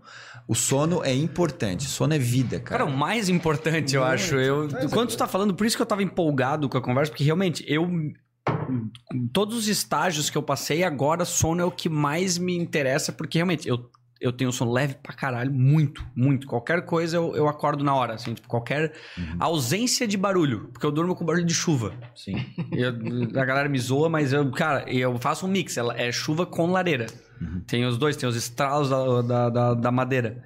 Mas parou de, de fazer o barulho, eu acordo, independente da hora. Só pelo fato de ter parado, assim. A minha, a minha esposa não, dorme assim, tipo, um tijolo, aquela- assim. A SMR, que é tipo uma, um, som, um som que te relaxa. Tem gente que tem som é, que relaxa com pessoas mexendo no papel. Tem gente que com a chuva relaxa. Cara, é Ó. muito louco isso, porque é muito particular. Eu falei isso pra ele esses dias. Tem Falei, gente que é gosta de gente mastigando. Tipo, sei lá, ter um som pra dormir. Falei, pra qualquer barulho pra. A gente viajou pra gosto. praia uma vez, ah, pra, pra algum lugar, e daí eu botei a noite pra dormir e a minha sogra tava num outro quarto. Só que eu boto alto, ela acordou de madrugada. Não, foi na, casa dela uma vez que a gente dormiu. Ela acordou de madrugada desesperada, achou que tava vazando água da piscina, o chuveiro tava ligado e acordou de madrugada e olhava pros lugares. Daí quando ela foi botar o ouvido na porta, assim, falei, não, tá o imbecil aqui com, com o aplicativo de Isso chuva. é, isso é legal porque ti- no Spotify hoje em dia tem várias, ou os outros aplicativos, eles têm várias opções para isso, para esse SMR. E para meditação autoguiada também. Pô, o cara vai lá, tem dificuldade às vezes para meditar, porque não é uma coisa que é para qualquer um, tá? Eu já fiz curso de foda. meditação um final de semana, achei bem complicado. Eu indico meditação, acho que é fundamental para quem consegue. Acho que tem técnicas para você aprender, para relaxar. E acho que é interessante para quem tem insônia e para quem tem ansiedade, mas não é para todo mundo. Tem gente que não se adapta. Mas existem te- técnicas de, auto de meditação autoguiada. Então, essa SMR, que são esses barulhos que acabam refletindo coisas da natureza, própria chuva, ou coisas mais bizarras, tipo coçar a cabeça ou bizarro. barulho. Tu quer ver o que é bizarro? Cara, tem gente que, que dorme relaxa Não, não. com gente mastigando. Não, Cachorro mastigando. Esse aplicativo, pra te ter ideia, ele tem tanta coisa que ele assim, ele é focado pra ter sons que as pessoas são acostumadas a dormir. Uhum. Tem shih tzu roncando. Juro por Deus, quando eu falei, cara, quem dorme com shih tzu roncando? Quem tem um Olha shih tzu em olha só. Peraí. Aham. É a internet, cara. A internet tem. Juro, tá aqui, ó, é o som do meu aplicativo. o nome do som é tzu Conseguiu captar aí? capta. Muito boa. Não, mas isso aí são os meus pacientes que têm apneia. Na verdade, Tzu é o sabe- do brother. Sabe qual que é? Não, isso é apneia do sono, pô. Sabes qual que é o exame que você tem que fazer? É aquela polissonografia. Já ouviu falar? Não. A polissonografia você dorme uma noite na clínica ou você faz domiciliar. Tem dois tipos. E daí a que dorme na clínica, ela é um pouco mais completa porque você consegue monitorizar o cérebro. E por que, que tem que monitorizar o cérebro? Justamente para você entender em que fase você está. Em que fase você está entrando? Porque é através das ondas cerebrais que a gente vai saber se tu está na fase 1, fase 2, fase 3. Eu quero fazer se tu isso. entrou no REM. Não, a gente pode marcar, pô. Podemos marcar uma polissonografia para ti. Marca dois horários ali. E, e aí, você monitoriza batimento cardíaco, você monitoriza saturação de oxigênio, você monitoriza cinta torácica e abdominal para saber se você tem apneia, se você faz um desbalanço entre tóraco, tórax e abdômen. E você também, ali quando você falou da coceira, eu lembrei, tem muito paciente que tem perna inquieta, cara, que é outro fator de interromper sono, cara. Tá me descrevendo desde o início. lá, Só que a perna inquieta é que assim, você, você que é um cara que pode ter personalidade ansiosa, você é um cara mais hiperativo, fica mexendo, batucando, mas tem gente que é tranquilão, chega à noite e começa a dar aquela agonia, cara. O cara tem que levantar e tem que mexer a perna e tem que, cara, tem que dar uma volta na casa e aí atrapalha o sono. Então a indução do sono fica complicada. Isso aí é síndrome das pernas inquietas. O cara precisa se mexer para poder ter um sono melhor antes de dormir. Tem Que louco, porque é exatamente tu interpreta que é o contrário, que tu tem que ir acalmando pra dormir. Não, o cara tem que acelerar. É, ele tem que dar uma, ele tem que sair porque daquele jeito ele não consegue ficar. É impossível. Se tu prender esse cara na cama, ele surta. Ele tem que levantar e caminhar. Então é importante você fazer exercício físico antes de dormir, não duas horas antes, mas pelo menos um exercício regular para dar aquela canseira nas pernas. E é claro, existem casos que a gente precisa introduzir remédio, né, para auxiliar nesse desconforto. Mas a síndrome das pernas inquietas, ela entra dentro do, do um dos distúrbios de sono bem comuns. Então, daí a gente já falou um pouco de apneia, a gente falou de insônia, perna inquieta, tem bruxismo, que isso é um outro distúrbio motor também, que incomoda muito a qualidade de sono, às vezes interrompe o sono da pessoa, o sono profundo, a pessoa fica rangendo Eu os tenho a dentes. prótese pra bruxismo, que eu tenho que usar. Então, sim, porque- é, tem narcolepsia, que é uma coisa que a gente não falou. 100% A narcolepsia é uma, uma síndrome que ocasiona hipersonolência idiopática. Você não tem uma causa aparente. A pessoa simplesmente está conversando contigo e de repente dorme. E apaga. Isso aqui é uma. É, é uma. Minha é um esposa ataque, faz isso quando tá conversando comigo. um ataque de sono. ela, ela, cara. ela- Jairo bêbado faz isso É também. ataque, ataque de sono. A pessoa tem ataques de sono. E aí isso pode ocorrer com cataplexia, que é quando a pessoa simplesmente perde o tônus muscular. O que que é o tônus muscular? A gente está aqui conversando, você tem um tônus, você mexe o braço. O to- você- quando você tem cataplexia, você simplesmente desfalece. Você cai no chão, mas não cai porque desmaiou. Você cai porque você dormiu. Então é uma, um- uma esfera do cérebro que acaba desligando o interruptor. E aí você tem que dar um promotor de vigília. Nesses casos tem que usar medicamento. É porque esses pacientes eles precisam ficar acordados. E tem vários, né? Tem o metilfenidato, é, modafinil e Caramba. enfim. Mas pra dormir, a galera. Porque eu sei que assim, quando eu fiquei sem dormir ali aqueles dias, eu comecei a tomar melatonina, não tava resolvendo. Aí no sexto dia me deram Zolpidem. É, o famoso Zolpidem. Eu tomei um dia, porque assim, eu sou bem. Eu tento evitar tomar remédio ao máximo, assim. E eu acho que é legal isso que tu falou, né? A galera deve te procurar falando assim, eu preciso de um remédio. Muito. Já chegam com o diagnóstico e já chegam com o que eles querem. Eles já pesquisaram no Google, né? Então provavelmente Cara, eles estão com algum tumor no cérebro, de é acordo uma com o coisa Google. Uhum. assim, ó, que a gente falou de ego antes, né? É, isso não é uma coisa que me deixa brabo. Muitos médicos ficam brabo. Já, já dão um xingão ali, já paciente dá nos dedos. Não, sou bem tranquilo. Eu acho que a pessoa, quando ela está em sofrimento, Ela vai procurar ela vai alguma pesquisar. solução pra isso, é. Ela vai pesquisar. Cabe aqui assim, internet ela é uma ferramenta muito boa para muita coisa, mas também para outras não. E aí acaba te desnorteando. Meu objetivo ali é nortear a pessoa, é tentar dar um segmento que ela que seja acessível para ela, tanto é, moralmente como economicamente como socialmente, mas que não traga mais riscos do que benefício. Então, se funcionou o Zolpidem, beleza, vamos com o Zolpidem. Não vamos usar todo dia o Zolpidem, vamos usar por um período. Porque daí as pessoas estão entrando também numa, numa, numa geração aí de abuso de medicamentos. É o famoso clonazepam, que é um medicamento mais vendido no Brasil, o Rivotril, o famoso Rivotril. Galera toma que nem água, entendeu? Então existe sim um, um mercado que, por, por, por outro lado, é um mercado superaquecido da indústria farmacêutica, mas por outro existe abuso medicamentoso em diversas esferas por vários pacientes. né? É, Isso é perfil Desde também. o médico, desde a farmácia, desde o paciente, né? De, de- Não, eu não estou falando assim, eu não falo mal da farmácia. A farmácia, a gente tem que pensar o medicamento como um produto. O medicamento é um produto. E eles estão fazendo o papel deles, eles estão vendendo o produto, né? É, o, que, o, o- o que cabe ao médico é saber orientar, a, a indicar da melhor forma o medicamento, explicar os, os efeitos colaterais possíveis desse remédio e acompanhar o paciente. Não é simplesmente a Deus dará, dá o remédio e tchau. Então, assim, a indústria ela é, uma, ela é uma empresa, ela está ali fazendo o papel dela. Eu falo para os representantes que, que me visitam, eu tenho um respeito enorme por eles, porque eu admiro a profissão deles. Eles estão ali propagando um, um produto. E aí cabe a mim identificar se aquele produto é bom ou não para passar para o meu paciente. Eu só vou passar para o meu paciente se eu tiver confiança naquele produto, entendeu? É, e mas quando eu tiver indicação, né? É óbvio. Então, mas é, é isso que eu acho legal que você está falando e o que eu imagino que seja diferente no. Deixa eu botar mais água para ti. Pode pegar. Obrigado. É, O que acontece? A pessoa vai lá e procura. Se eu tivesse no médico, não quero do- dur- não consigo dormir, toma um Rivotril. Só que eu- o que eu entendo é, tu vai falar, olha, vamos tomar o Zolpidem ou qualquer medicamento para por esse período aliviar a tua situação, mas tu tem que tomar essas e essas e essas medidas, que isso aqui é só, não, não adianta. E eu acho que a maioria das pessoas, elas não querem mudar o hábito, mas quer a porra do medicamento, entende? Cara, fechou, cara. Eu vi um meme hoje, Hilário. Eu vi um meme que era o seguinte: É, era o médico e paciente. Daí o médico falou assim: tá, ah, você tá tomando seu comprimido para ansiedade? É um comprimido ao dia. Daí o paciente falou: não, doutor, eu tomei oito já para ver se a ansiedade acaba rápido.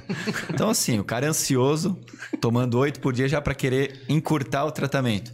Então é o seguinte: é, isso é bem importante, cara, porque às vezes eu vejo até pelo médico, às vezes a falta de, de tempo, ou às vezes a falta de paciência ou de empatia. É muito mais fácil eu dar um clonazepam que vai apagar o paciente do que eu ficar 15, 20 minutos falando sobre mudança de estilo de vida. Você não vai tomar clonazepam, vai te viciar. E aí o que, que acontece? Médico receitando clonazepam, só refazendo receita. Ele vira um prescritor, só um ref- refazer. Sim, ele é refazer- operacional, ele é só carimba, assina e... ah, refazer Rivotril. Daí tem senhorinha que começa a tomar Rivotril com 30 e agora já tá com 90. Moça que começa com 30 e tá com 90 tomando Rivotril, 60 anos. Daí depois tem os estudos mostrando que o Rivotril, que o clonazepam é, piora a memória, existe risco maior de, de Alzheimer, vem com esses papos todos. E, de fato, ele te dá mais ressaca no dia seguinte, ele não te faz uma, so- uma- um sono de ondas lentas adequado, ele faz uma microarquitetura do sono é, desequilibrada. Então, ele te dá a impressão de que você dormiu bem, mas você não dormiu bem. Você simplesmente apagou, foi lá e desligou. Então, o que, o que é mais fácil? Eu chapar o paciente ele dormir ou eu falar para ele tudo isso, tentar uma medida mais natural. Então, assim, eu sou daqueles médicos mais novos que é anti, anti-clonazepam. Eu tento usar o mínimo possível. Eu uso, uso clonazepam, mas eu uso o mínimo possível. E vozinho que está tomando clonazepam há muito tempo, vamos tirar isso aí. Vamos reduzir para gotas e vamos tirar. Ah, jovem quer Rivotril? Por quê, cara? Por que tu quer Rivotril, cara? Não Exato. precisa, cara. Vamos, vamos trabalhar de outra forma aqui, bicho.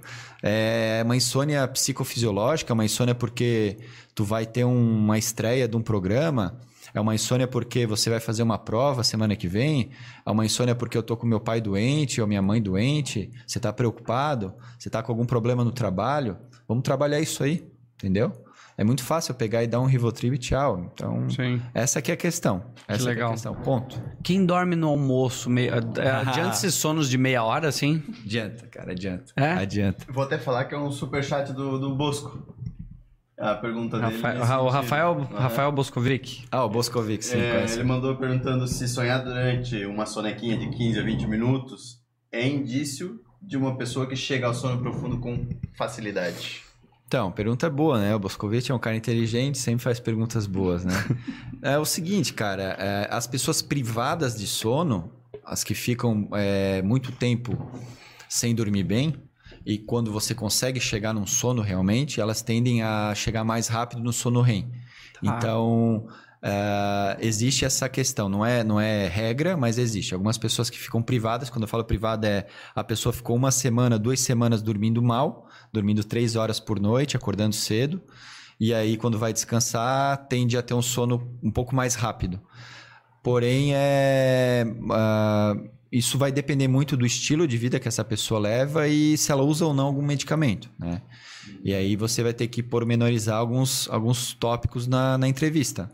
A o meu, minha consulta nada mais é do que uma entrevista. Eu faço uma entrevista com a pessoa para entender justamente quadro social, quadro pessoal da vida Trato dela, psicológico, o E aí, ambiente, o que, que você usa de remédio? Tem remédio, pô, que o cardiologista passou, que pode dar insônia, aí você tem que dar uma ajustada. Então, você tem que ver todo o contexto. Agora, de fato, existem. Isso que ele comentou faz sentido. As pessoas chegam mais rápida mesmo. E o, o sono, então, do almoço, dá boa. Ah, voltando. Sono do almoço. Ah, qualquer hora, mas a meia mas hora. a, a cesta, a cesta na, na Espanha é liberada. A galera faz lá. Na Espanha, em alguns locais da Itália, é liberadão. Então, é, faz bem sim, só que é um sono que de 20 a 40 minutos. É aquele sono que você chega a ficar com as ondas lentas ativadas, mas você não chega a aprofundar no sono do sono REM. Porque se você acordar no sono REM, a chance de você estar com o teu corpo mais cansado e da tua produtividade não render é maior. Então, o que eu sugiro? Faça a tua sonequinha aí de meia hora, 40 minutos e boa. Job. Entendi. Entendeu? Mas é, é- isso já está comprovado que ajuda na memória, na, memória na, na criatividade, na disposição. Eu não estou conseguindo dar a minha de meia hora, mas é que tá bem corrido, mas é, eu sempre fui a favor. Sempre fui a favor. Legal. É, não, eu não. eu- a minha esposa tem o hábito, eu não, não consigo, mas às vezes é só por É, e tem uma se galera, adaptando, e né? tem uma galera, principalmente senhores, né, vozinhos ou, ou até aposentados, que dormem à noite, é, dormem de, de tarde e aí não dormem de noite. Mas daí os caras não dormem 40 minutos, eles dormem 3 horas seguida. Daí, pô, você dormiu 3 horas durante uma tarde, acontece de chegar à noite e você não ter sono. O que, que acontece com muita gente que tem aquela síndrome do domingo, ou a síndrome do Fantástico? Começa a musiquinha do Fantástico, a galera já começa a ficar ansiosa. Com preocupações excessivas com o dia seguinte. Porra, minha semana vai começar, cara. E aí começa aquela paranoia do domingo à noite. Mas só, só terminando aqui, complementando. A galera, às vezes, do domingo, sai da, da, da, do- do- da rotina e acaba dormindo um pouco mais. E aí reflete na, na noite, né, cara, do sono. Acaba, acaba dormindo mais tarde. É. Não, Juntando com a síndrome do Fantástico. Não, isso que tu, é que quando tu falou do Fantástico, daquele negócio do speed watching lá que eu tava falando, o cara dizia, ele fazia um embasamento colocando bem isso. Desde a- ele falou que a gente vem desde a parte do, do, do nosso biológico com o ambiente, que era a luz do sol, Sim, então o sim. nosso corpo funcionava dessa forma. Aí a gente veio para uma época em que nós fomos reféns da televisão, que era o seguinte: tu só dormia depois do, depois da, daquele programa. Então Isso. aquele programa definia quase o teu horário. E hoje não. Hoje, com os streamings, tu tem acesso àquela informação a Perfeito. todo momento. Então tu não tem alguma coisa te regulando. Então, tipo, é essa pane que tá dando Legal, e. legal. Boa. Era isso boa. que eles falavam. É Boa, legal boa correlação, é isso mesmo. Por um lado, tem a questão de você ter aquele horário, apesar de da musiquinha do Fantástico deixar muita gente em pânico, porque saber amanhã é segunda, Uhum. e aí segunda-feira eu vou para o trabalho que eu não gosto, vou ver as pessoas que eu não gosto, e aí começa a paranoia. Mas tem essa questão que você comentou que é interessantíssimo, porque hoje com o streaming, você faz o que você quiser na hora que você você quiser, quiser. você vê o programa que você gosta. E aí, por um lado, isso é um problema, porque daí você vai dormir meia-noite, uma da manhã, você fica hiperexcitado, Com esse você liba fomo, né? cortisol pra caramba e a melatonina lá embaixo, cara. Daí a tua indução de sono natural vai pro saco. Exatamente, você fez a correlação correta, é isso aí. Que loucura. Ó, uma pergunta, isso não sei se é nada, tem relação com neurologia, mas tu falou de sonho. Uhum. Por exemplo, eu conheço pessoas que, se vai descrever um sonho, ela sabe exatamente o que aconteceu. Sim. Posso estar falando uma merda, mas eu dou um exemplo. Eu, se eu- o, meu, o meu estado de sonho não faz sentido nenhum. Cara, Freud, Freud É, foi, então, é por Freud foi Freud, neurologista falei, e Freud foi psiquiatra. É a coisa mais louca do mundo. Nada faz sentido, nenhum. Ele, ele lançou dois livros, Interpretação dos Sonhos. E é isso aí, cara, é interpretar os sonhos. O Freud tinha uma, uma pegada mais na linha sexual. Então, repre- é, a pessoa, aquela pessoa ela tem um sonho tal porque ela está reprimida com a sexualidade ou porque ela tem, enfim, ah, é um, um assunto mais amplo e complexo aqui para debater.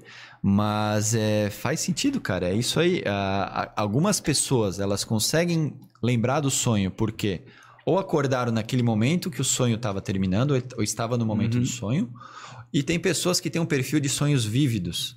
Elas conseguem, é, elas conseguem participar do sonho, cara. Olha que loucura. Você consegue ter controle do seu sonho. Você consegue imaginar você voando e daí eu quero, não, mas eu quero ir agora para Praia Brava, lá em Florianópolis. Você voa para Praia Brava. Isso é um estado onírico raro, mas que algumas pessoas têm. Você conseguir manipular o teu sonho. É uma coisa que ainda a ciência não explica, mas é um estado, é um estágio o que poucas Que pessoas louco. conseguem controlar o sonho, mas existe. É, e existem também outros problemas que são transtornos comportamentais do sono REM. Por exemplo, pessoas com uma probabilidade maior de doenças degenerativas, tipo doença de Parkinson, ou outras doenças relacionadas ao Parkinson, elas, nesse momento que elas têm que relaxar a musculatura, no momento que eles estão com sono profundo, eles é, fazem uma hiperatividade da musculatura. Então, se o fulano tá, o senhorzinho lá, tá sonhando que ele tá lutando com alguém, ele vai dar soco na esposa. Vai chutar, vai empurrar ela da cama. Já vi Você gente, um assunto muito já bom. vi né? gente que come dormindo. Isso não é sonambulismo. Uma coisa Sim, é sim. sonambulismo. Mas é de gente que está sonhando que está comendo uma macarronada e você tinha que estar com atonia, você tinha que estar Aham. relaxado e a pessoa está ali comendo. Então isso é, isso é um, um preditor de que essa pessoa tenha uma probabilidade no futuro de ter alguma doença relacionada à degeneração, né? Do sistema nervoso. Não tô te botando medo se tu É, faz isso. tava- até agora tava tudo Não, fazendo sentido. É eu que eu durmo. é 100% Eu, de eu aproveitamento. durmo. Oi? Tu é 100% de É, é aproveitamento eu- até agora. Inclusive, Tudo eu, eu durmo com meus braços e punhos assim. cara. Eu ia perguntar por que que eu não consigo dar Tá, vou ligar embaixo para a d'água? secretária É, amanhã. Amanhã a consulta, duas e Vou meia. direto daqui. Tu não tá de. Tu não tá de. Sobreaviso? Tá de sobreaviso? Onde é que eu vou? Que, que parece que às vezes tu acorda e volta a dormir, parece que tu volta no sonho? Não, tem então, essa é- sensação? tem, tem essa sensação. Porque o que, que acontece? Quando você interrompe ali a transição da fase 3 para a fase de sono REM, às vezes você tem uma, um ciclo que você faz rapidamente uma vigília e depois aprofunda novamente. E aí você dá sequência ao sonho que você tinha. É, então isso pode acontecer, mas não é um. Você não chega a acordar de fato. Você faz uma superficialização para fase 1 e para vigília, mas não chega a acordar de fato, né? Se você acordar de fato, acho bem difícil que você consiga voltar ao sonho que você tinha antes, né? É, o que eu. Eu O que bebi água acontece- demais, eu tenho que ir no banheiro daqui a pouco. Ah, Pode ir. É, você vai falando aí? Não, pode lá, a gente vai trocando ideia É aqui. bom que eu consigo É, eu preciso respirar um pouco. A quantidade de consigo- problema que eu tenho aqui, eu tô assustado, na Eu verdade. consigo rir do chat aqui. Por quê?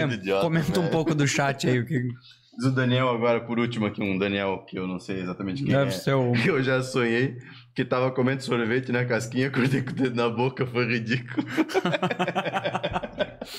Eu acho que eu sei qual Daniel. Bom é. demais. Tem alguma coisa de superchat? Hã? Tem algum superchat pra Tem gente do responder? Dudu agora.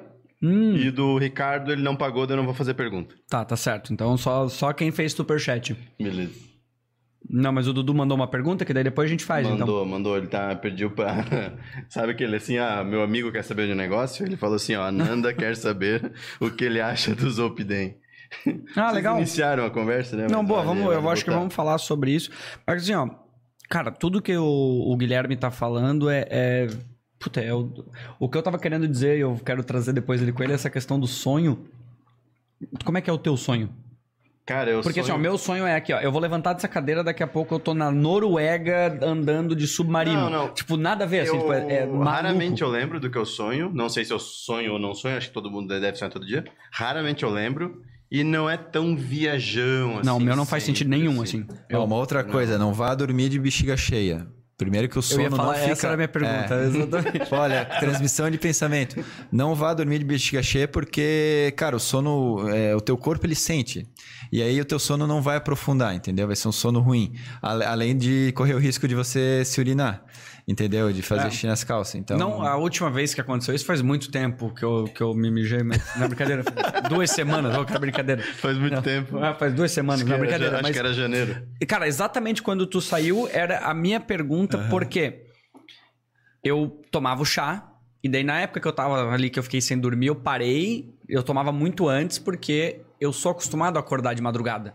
Só que eu acordo, vou mijar, volto, durmo e, tipo, tá de boa, sabe? Eu entro quase que no estado, levanto, nem acendo luz, nada, mijo e volto. Por e pronto. nada eu levanto, cara. Não, mas assim. Eu- e, e ok, só que eu acho que é, é isso que eu ia te perguntar. É melhor não, né? Cara, é o seguinte, eu, eu atendo gente de, de todas as idades no consultório, tá? Eu atendo acima de 13 anos, mas a média geral é 40 anos, mas vem muita gente de 20, vem muita gente de 30, vem muita gente de 60, 80, set- é, 90. E esses vozinhos aí, eles costumam ter a bexiga um pouco mais hiperativa. E aí é, tem a questão, tem duas questões. Primeira questão é daquele vozinho que toma remédio para dormir e fica tonto quando vai urinar, porque ele quer levantar, ele quer fazer xixi e ele vai. Fralda, o caramba. Ele vai urinar. Ele vai. Já vi muitos que estavam dopados, caíram e se machucaram. Então é um cuidado que tem que Perfeito. se ter com um idoso que toma remédio e vai urinar à noite. Agora, tem muita gente que tem boca seca durante a noite. E aí tem que beber água. Primeiro ponto, veja se você não é um respirador bucal, se você não respira só com a boca. E veja se você não tem a apneia do sono, que é aquilo que a gente conversou. Agora, a bexiga cheia, ela vai estar ali liberando um sistema adrenérgico, ele vai te deixar muito hiperexcitado. Então, eu prefiro que você levante e, naquele momento, interrompa teu sono e aí você consiga urinar, aí que você vai relaxar bem e voltar a dormir, do que ficar com a bexiga hiperativa E não. e não conseguir aprofundar o sono. Como ele falou, nem a pau que eu saio da cama. Cara, tu vai ter um sono muito ruim, qualidade ruim. É. Tem gente que tem. Ou antigamente é um papagaio, né? O cara só pegava É. o papagaio de lado, ou o pinico, né? Meu, papagaio, Oh, eu só via no, no hospital, assim. o- Ou o pinico, pinico, pinico. Pinicão. Mas tem gente. Eu, por exemplo, eu não consigo comer e dormir. E tem gente que, cara, come, eu fico com sono. Mas se eu dormir, eu durmo muito mal. E tem gente que, nossa, que dorme e ama, assim, fala, meu, eu comer, me dá sono, eu durmo e durmo bem de pra pizza? caramba. Nossa. Cara, seguinte, isso é bem interessante que você perguntou. Ah, a orientação para higiene do sono, que existem orientações para higiene do sono, você, protocolos para você dormir melhor. Cafeína até as 18 horas. É, chá sem cafeína até as 18 horas. Chá é diurético, vai dar vontade de urinar. Ah, exercício, não passar de duas horas antes de você dormir. Você tem que fazer um pouco antes. Tá. Tem gente que fica muito estimulada. Evite refeições pesadas. Ou evite jejum prolongado. Tem uma galera aí que faz jejum intermitente. Vocês já conhecem alguém? Sim. Jejum intermitente você fica muito tempo sem comer. Eu sou a favor de alguns pontos no jejum intermitente. Eu acho que é válido. Mas para quem tem enxaqueca, por exemplo, pode ser um gatilho. E para quem tem insônia também pode ser não muito bom. Entendi. Porque a pessoa não vai conseguir relaxar e não vai dormir. Ah, agora, as medidas de higiene do sono principais são alimentação balanceada e leve. Se você vai num rodízio, vai comer feijoada à noite, vai comer fritura, encher a cara, a chance de você dormir mal é muito grande. É, eu sei que eu vou dormir mal, eu durmo muito mal, eu acordo, mas tem gente que não. é uma impressão, cara. É uma impressão de que o cara tá mais relaxado e que vai dormir bem, mas não vai. Então é uma impressão errada. Existe, Entendi. existem pessoas que têm percepção ruim do sono, que acham que estão tendo insônia, mas tem um sono muito bom. E tem gente que acha que tem um sono bom e tem um sono péssimo. Entendeu? Então é interessante isso. Louco Eu digo, isso. Porra, eu tô. Não, eu durmo bem pra caramba. O cara vai fazer os exames, estão tudo ruim. Tá uma merda. Já os- sou cabreiro agora pra fazer esse exame. Não, mas Porque na e- minha cabeça tá tudo certo. Eu durmo muito Não, bem. e o contrário é real também. A galera que fala, pô, doutor, eu durmo mal pra caramba. Mas se for Ah. monitorizar essa pessoa, Não é ela tão... tem uma eficiência de sono boa, entendeu? E aí é- ela tá tomando remédio desnecessariamente. Uhum. Pô, pra que tomar remédio? Pra que ficar tomando Zolpidem ou, É, ou é o próprio psicológico, o o software próprio ali. Rivotril, é, querendo- clonazepam, exato. Antes de responder a pergunta do Dudu, que ele mandou, Hum. é, eu quero perguntar sobre nootrópicos. Que eu Legal. acho que é uma coisa. Eu, até deixa eu pegar, ver se eu acho aqui o, o que tem no, no meu ali, porque eu acho que é um assunto muito legal. Muita gente não faz ideia. Eu não domino o assunto sobre nootrópicos, mas eu comecei a usar principalmente porque quando eu tava conversando com a Maria Alice, eu falei que eu queria. Ah, você não tinha usado ainda? Não. Ela que te indicou. Eu, não, eu já, já ouvia sobre os nootrópicos, mas principalmente por quê? Porque eu tava fazendo diversas coisas, eu percebi que eu tinha que dividir as, as atividades, o método seria esse, mas mesmo fazendo isso, eu não conseguia manter foco ou recordar as coisas, e é aquele boost cognitivo com uma suplementação. E daí ela. hum, Comecei a tomar faz pouco tempo. Cara, é o seguinte, é aquilo que a gente já comentou hoje aqui. Tá te fazendo bem? Fechou. Se não está fazendo bem, tem coisa que a gente passa para o paciente que é fitoterápica, e eu acredito muito no fitoterápico, quando bem indicado, e que a pessoa tem uma resposta espetacular, e aí é válido, ou às vezes a questão do fitoterápico para aquela pessoa não funciona. Não é questão de crença, não é questão de acreditar ou não, é questão de não funcionar. Tem muita medicação que tem efeito placebo, e isso é fato é explicado pela ciência. O efeito placebo ele é importante, principalmente para o começo do tratamento de ansiedade, de depressão, para alguns é, sintomas é, psicológicos, mas é, os estudos mostram que no, os nootrópicos eles têm uma, uma efetividade principalmente na, no aumento de sinapses neuronais, né? nesse boost aí. Só que eu falo para a sociedade aí, para o pessoal que está escutando. Não existe milagre, cara. Perfeito. Não existe milagre. Não é você quer passar em concurso, você vai, vai tomar trópico. Você quer passar em concurso, você quer tomar metilfenidato, que é ritalina. Vou usar o termo, o, o nome comercial, que é o mais famoso. A ritalina é o metilfenidato, que é um remédio indutor de vigília e um remédio que ajuda na concentração, principalmente no paciente com déficit de atenção. Então, se a gente fizesse um teste para ti que, pelo que eu já analisei aí, tu tem um traço, talvez tu renda muito mais do que tu já rende, entendeu? Entendi. Só que existe um porém. A ritalina, que é o metilfenidato, ela pode deixar o cara mais acelerado ainda. Aí, vamos pensar, o cara tem uma hipomania, entrando já pro ramo da psiquiatria. O cara tem uma hipomania e pode abrir um quadro maníaco, maníaco depressivo, que é o transtorno de humor bipolar. É, então, às vezes, você indica um remédio para tentar ajudar uma pessoa, você abre um quadro que ele tava. Abre uma nova porta na Você tá com 30 e poucos, é. Você tava a vida toda numa hipomania e de repente o remédio que eu te passei te deixou super excitado, tirou teu sono, te deixou acelerado e aí abriu um quadro maníaco. Aí essa pessoa provavelmente tinha uma bipolaridade que não era detectada e foi detectada agora com 30 e poucos anos. Então a gente tem que tomar cautela, ter uma cautela especial nesses pacientes com alguns quadros é, negligenciados ou com alguns quadros que não foram diagnosticados, né? É, isso que tu falou é bem importante, porque eu não, eu não, não frisei, né? Mas para quem está ouvindo às vezes não consegue, não interpreta isso, mas a questão do nootrópico é, é bem isso. Ele não, não, não é uma situação, ele é uma suplementação. O meu não, é, não, é, não tem nada com medicamento, né? Isso. Inclusive, alguns são, são substâncias que eu acho que eles perceberam que era até por questão de Alzheimer, que eram é, vitaminas que ajudavam nos sintomas, então. Perfeito. Mas o que foi dito na época, inclusive quando eu conversei com a, com a Maria Elise, foi assim: não adianta tu tomar isso e achar que isso aqui vai fazer milagre. Tu tem isso. que manter toda aquela. A, ao redor disso, que é manter fazendo exercício, se alimentar bem. Se tu não fizer tudo isso, não dormir bem, não adianta isso aqui, não vai fazer milagre. É isso que tu é, falou? É isso aí, cara. É... Apesar de a gente ter essa receita de bolo, eu vou repetir de novo, eu falei várias vezes aqui, a medicina ela é individualizada, né? A gente está com o indivíduo, que eu comentei no começo ali da entrevista.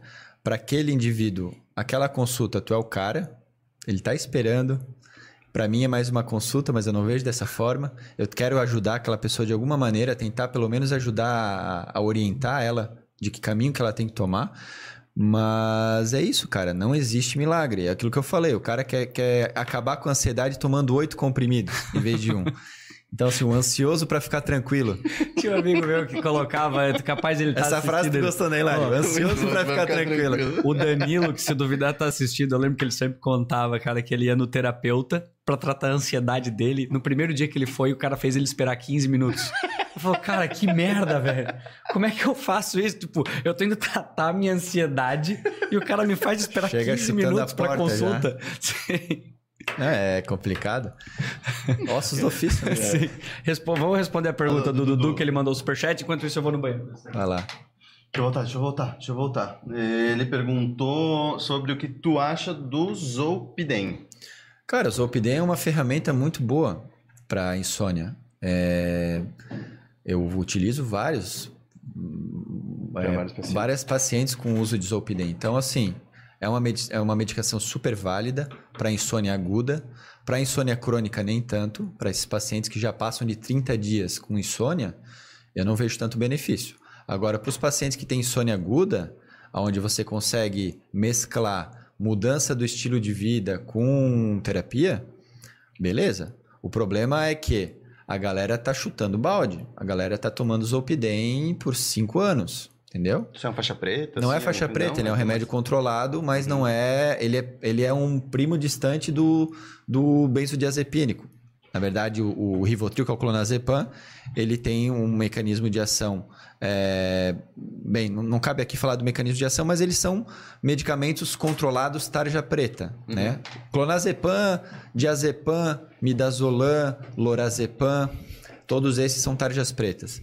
E o Zolpidem, ele é uma classe que atua na, na questão da, da indução do sono, com um mecanismo um pouquinho diferente, porque ele não relaxa tanto a musculatura como o clonazepam. Ah, e também tem um perfil que dá menos é, taquifilaxia, que é um termo médico para você precisa de doses maiores para fazer a- o efeito que fazia antes. Isso acontece muito com o clonazepam.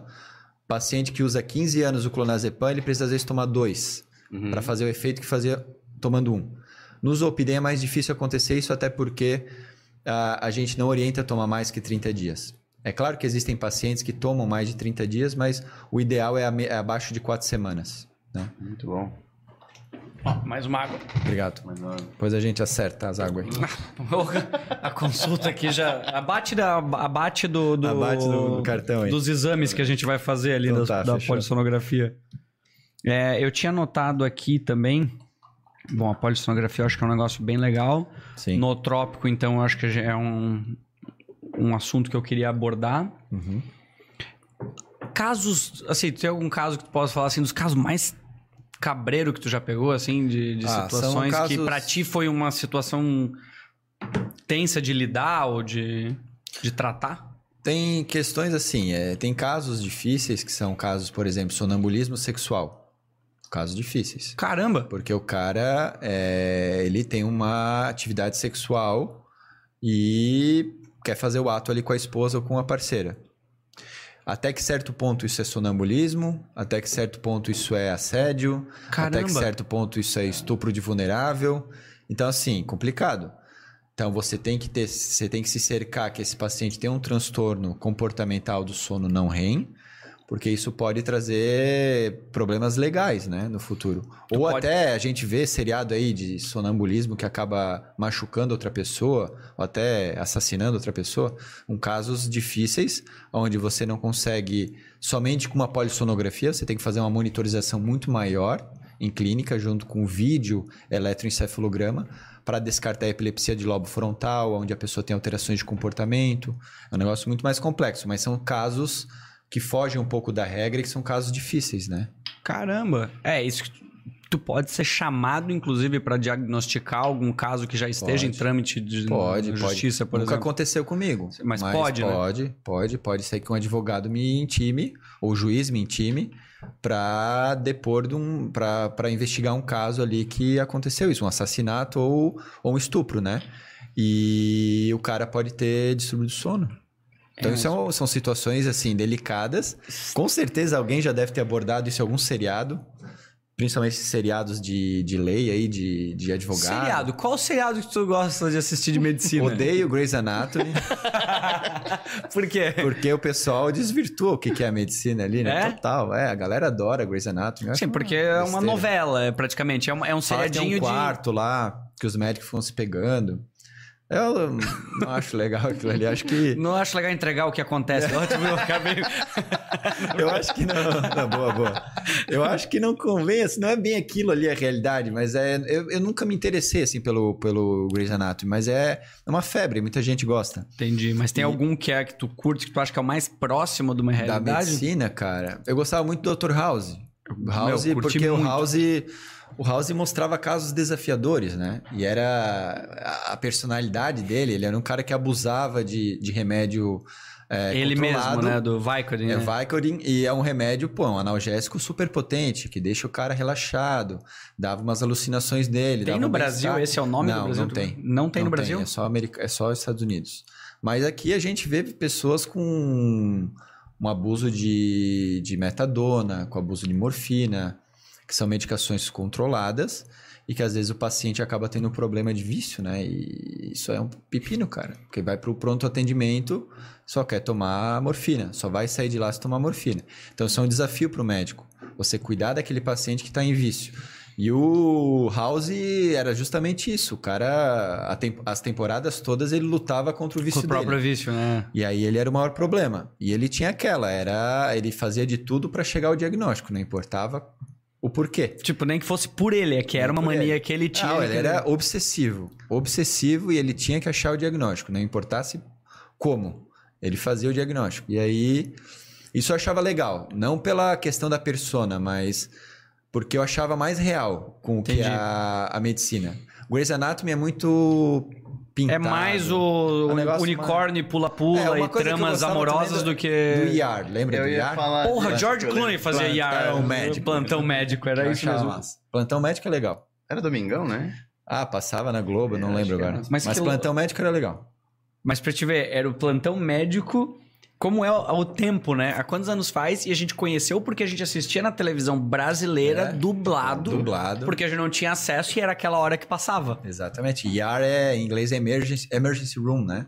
Então, no- nos outros canais era ER que falava. Uhum. Mas era o plantão médico. Plantão médico. o George Clooney. O George Clooney, é verdade. Caramba.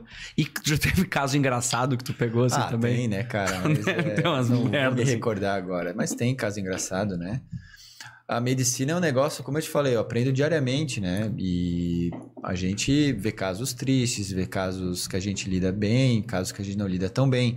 É complicado você trabalhar com pessoas, porque tem pessoas que têm personalidade mais forte, acabam batendo de frente, e você tem que saber lidar com isso. Então, é um desafio diário, cara. É um desafio diário. Querendo ou não, você senta lá às 8 da manhã para atender, você sai às vezes exausto.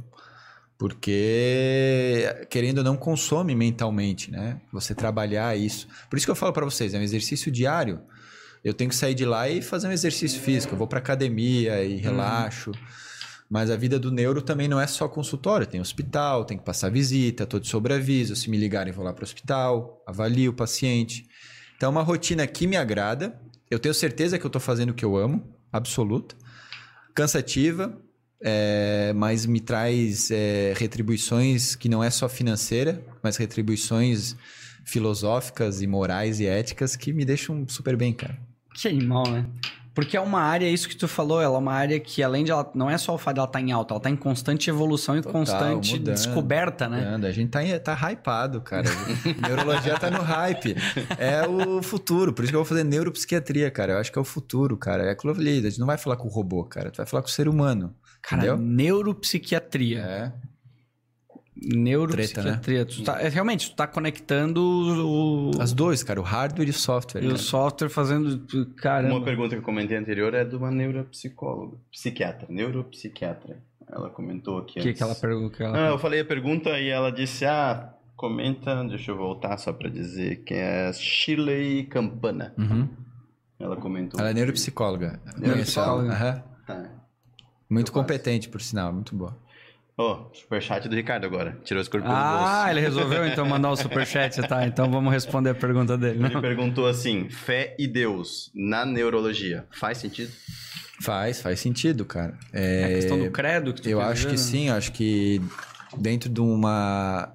Dentro da fé, independente de religião também, a gente sabe que tem. que Deus pode ser interpretado de várias formas, né? Eu acredito em Deus e eu acho que isso me norteia muito pro meu dia a dia.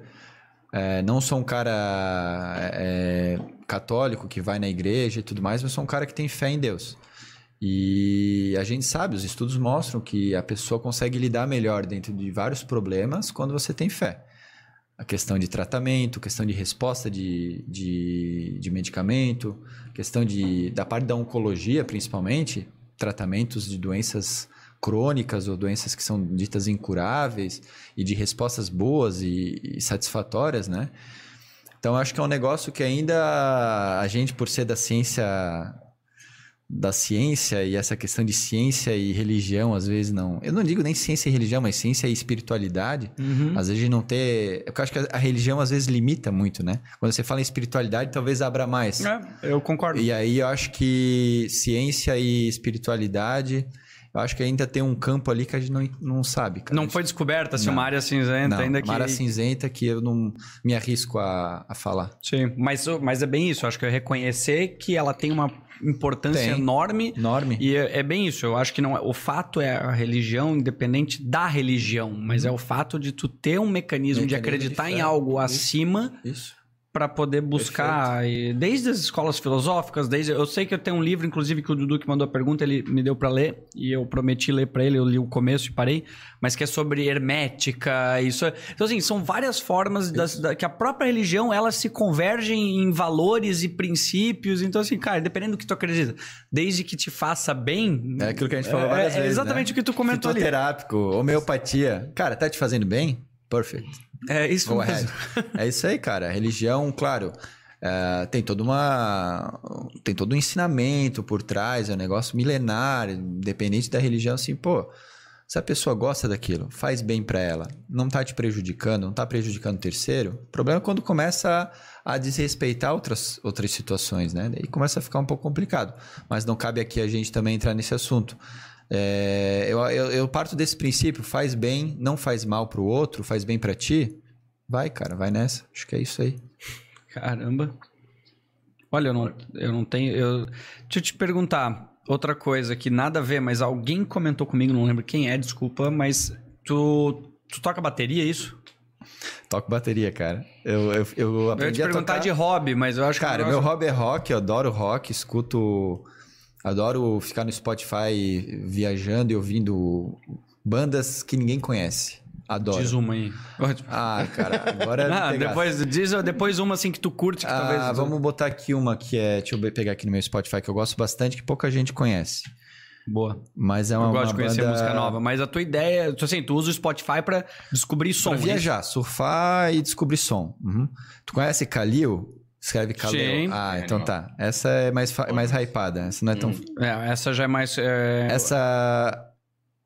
Essa Prume aqui, ó. Esse Nunca Prume, ouvi. tu conhece? Cara, essa banda aqui, Prume, é, eu não sei se pronuncia Prum ou Prume. É um trio de Recife, P-R-U-M-E. P-R-U-M-E. É um trio do Recife, os caras cantam em inglês, mas é um trio recifense.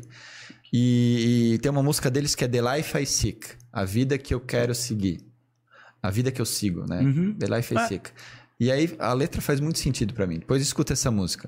Que e no massa. final tem um- uma rima em português, cara. E é muito bacana, Sério? assim. O cara com sotaque recifense. Mas como é que tu descobriu? Surfando na web, surfando no Spotify. Então, assim, cara, é, eu gosto muito do, do rock alternativo, gosto muito do, do indie rock, gosto muito de, de rock mais pesado também. E vou, vou surfando. Adoro MPB, adoro surfar também na linha de Tim Maia. Massa. Puta, adoro Tim Maia.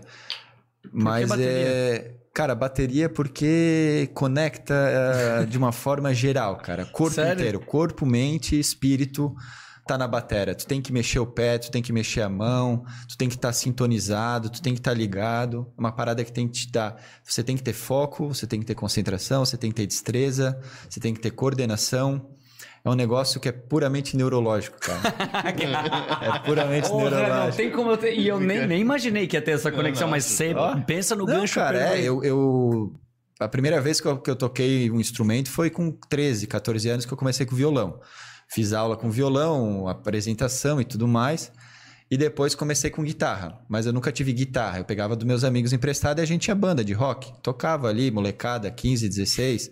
Tocava rock pra caramba. Qual era o nome da tua banda? Ah, cara, tinha uns nomes meio inapropriados aí que é melhor não Tá. falar. É, mas era na época de rebelde sem causa, você entende? Entendi. É o que De tá anarquista falando. mesmo, assim. Como é né? que eu vou ser um rebelde, cara? Eu tive tudo na vida. Não posso reclamar da minha vida. Eu era um rebelde sem causa. Ou rebelde sem calças, como a galera falava.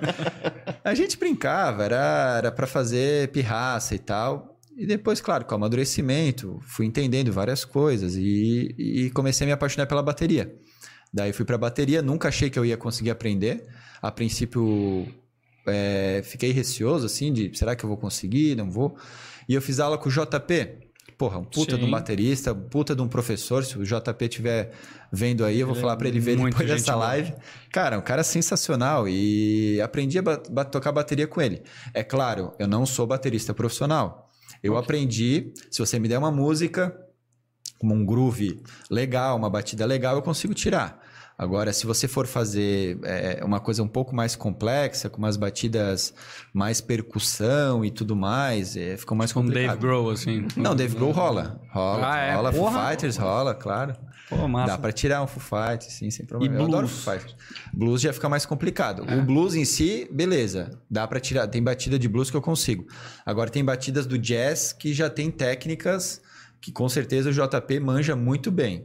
Eu já não tenho habilidade pra tocar um jazz, mas não tenho dúvida que se eu praticasse mais, eu, eu chegaria lá. É, Eu questão tô- é praticar. Eu entrei nesse assunto, eu sou interessado, mas quando tu fala, me vem outras coisas. Deixa eu- uma, ulti- uma última pergunta pra também não ficar te, te incomodando mais. O... As- tem muita gente que gosta de dormir vendo TV. Por exemplo, eu não a gente não tem TV no quarto. Ótimo, parabéns. Mas assim, ó, tem gente que. E, e eu sei que quando eu dormia. Aí entra em conflito na minha mente porque tu falou do sonho, né? Porque eu, eu, geralmente eu não, não sonho muito. Quando eu sonho é tu aquela acha loucura. que tu não sonhou? Tu Pode sonhou. ser, isso. Sonhou, mas tu não lembra. Mas se eu durmo vendo televisão, cara, parece que eu sonho pra cacete, assim. Não, na é verdade horrível, é que, assim. cara, é horrível, porque tu não deve dormir com TV ligada. Pessoal que tá ouvindo, que tá vendo. Os caras estão dormindo assistindo a gente, assim, ó. Porra. Depois assiste aí o gravado, ou, ou assiste os cortes, fica mais tranquilo. Acelera. Acelera. Não, é, é- A gente tem uma, uma falsa sensação de que o sono tá profundo, e não tá. Você tá tentando aprofundar, mas você tá ouvindo de longe o Faustão falando, entendeu? Então Entendi. não vai rolar, cara. É, Durma ainda. sem, durma sem, sem TV, cara. Tem que dormir sem TV. Tanto que é, a gente fala quarto, pô, não tem que ter TV no quarto. Não leve computador, lap- laptop pro, pro, pra, pra cama. Não fica no celular. certo é nem levar o celular pro quarto, é, né? é Mas é impossível foda. isso hoje em dia, mas, cara, o ideal seria não levar. O meu sonho era ter. Cara, meu sonho. Mas eu já.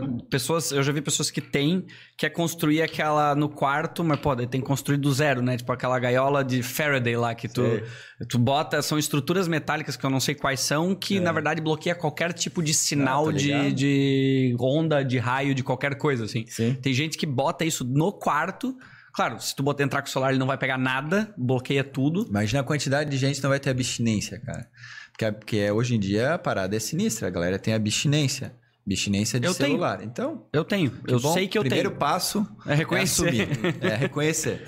Então, a gente trata isso. mas Eu é, realmente tenho. Não, tá, é, é hoje em dia é difícil quem não tenha. Meu pai tem, é, eu devo ter também, entendeu? Você fica, pô, às vezes dá um bug aqui na, na operadora, fico sem 4G, o cara já fica nervoso já. Não, Então eu- é, habitual Na isso. verdade, Ele- a quaresma da minha cunhada é não usar o Instagram, por exemplo. Ótimo. Animal, Ótimo. é uma boa, boa, boa sacada, porque o celular, assim, eu já eu fumava bastante no passado, hoje eu não, eu não fumo mais, né? Faz alguns anos. Parabéns. Mas eu- uma substituição que eu senti que o, que o celular veio. O cigarro, pra mim, na época, não é que eu gostava de fumar. Ele preenchia lacunas do meu tempo. Isso. E o celular, às vezes, ele faz isso. Então, assim, se eu levantar aqui, eu quero levantar com o meu celular e dar uma olhada rápida nele. Claro, eu claro. Então, assim, eu. E- mas ok, é bem isso. Eu tô tentando agora, eu, eu tenho problema, vou criar gatilhos pra tentar resolver aos poucos. mas- Cara, é isso. Esse é um dos problemas habituais da, do que a gente levou em conta aí na conversa inteira, que é sono, comportamento, né? Ah, e aí toda aquela é, corporificação, os transtornos somatoformes, né? Eles tomam forma, somatos, que é corpo. Ah, e é isso aí, é, é prática, não é fácil, é, é, é dia a dia você tentar mudar alguns conceitos, né, alguns preconceitos e tentar evoluir de alguma forma, aprender alguma coisa nova. Mas é um- uma, uma luta diária, cara. É isso aí. é- agradeço aí a- o convite. Nós Tamo que agradecemos, É, cara. Não, de verdade, assim, eu acho que que legal. eu agradeço, espero que tenha gostado. Se Pô, gostou adorei. metade do que a gente gostou, já Adorei. é pra caralho. Quero já ver é quem muito. ficou aí até o final, mesmo. Cara, eu acho que deve ter ficado assim, o que a gente disse. Se Cara, ficou uma pessoa, já, já valeu a pena. 28 nesse momento. Ah, tá bom. Tem uma Tá bom. galera, realmente, É, chegou parou. a dar quanto no máximo ali? Chegou a ver? Não. Deixa eu só. Ixi, agora. Cara, eu ah, acho- depois a gente vê. Chegou. Não, acho que manteve. Não, mas bateu mais que 33, eu acho. pra em algum manter, momento. é 35, bastante, tá? Foi, Legal. Não, é 36. bastante. Não, eu acho que o mais legal, assim, colocando. Ai, ai, ai. Porque a gente abre o o, o YouTube, claro, a gente divulga, Mas não é o grande objetivo. O grande objetivo é que depois a gente libera pro Spotify, para as pessoas depois ouvirem. aumenta os views também Depois gravado, aumenta. né? Mas, cara, e, e tem crescido muito. E isso é um reflexo de que, assim, a galera começa a entrar e, principalmente, eu vi, é que eu olho de canto aqui, pra quem estiver vendo, eu tô conseguindo ver o, o computador. Então, eu vejo o gráfico. Então, Eu vou te mostrar depois, mas, cara, o gráfico tá muito linear. Então, quer dizer, as pessoas entraram e elas estão acompanhando por quê? Eu fiz questão de compartilhar com algumas pessoas que, cara, o teu assunto é interessante pra cacete. E a gente nem conseguiu falar de tudo, né? Não, nem perto. Por isso que, assim, eu vou a gente começa a interpretar ramificar as paradas. que vai estar como parte 1 esse episódio, fechou. porque a parte 2 vai ser depois que eu fizer a, poli... a polissonografia. Não, vem com o maior prazer, claro. Cara, te- veio, veio... o su- o superchat da Alessandra, que da- alguma coisa que tu comentou agora que era o teu sonho ter ou fazer tal coisa. Ela falou assim: o teu é o sonho dela que isso aconteça. A Provavelmente Alessandra alguma coisa que tu não incomodar. Fechou, Ela Alessandra. Tamo junto, Alessandra. Ela gastou- Marca a consulta lá comigo. Boa. Cara, de verdade, Guilherme, obrigado de coração por tu ter vindo aqui. Pô, legal, Sem caramba, dúvida, tu nos tornou sapiens muito melhores depois desse episódio. É, Eu acho que é isso. A gente não pode ficar igual ao que a gente era antes, né, cara? A gente tem que sair daqui um pouco mais engrandecido. né? Já somos muito. Legal. Pô, Muito legal obrigado demais. a todos que nos acompanharam aí. Último recado, por favor, quem entrou e não fez, aperta para se inscrever ali no canal, compartilha esse episódio do Guilherme, porque realmente mais pessoas precisam ver isso aqui e vocês fazendo isso ajuda com que esse material seja divulgado. Valeu? Valeu, Zis. Fechou Nós. então.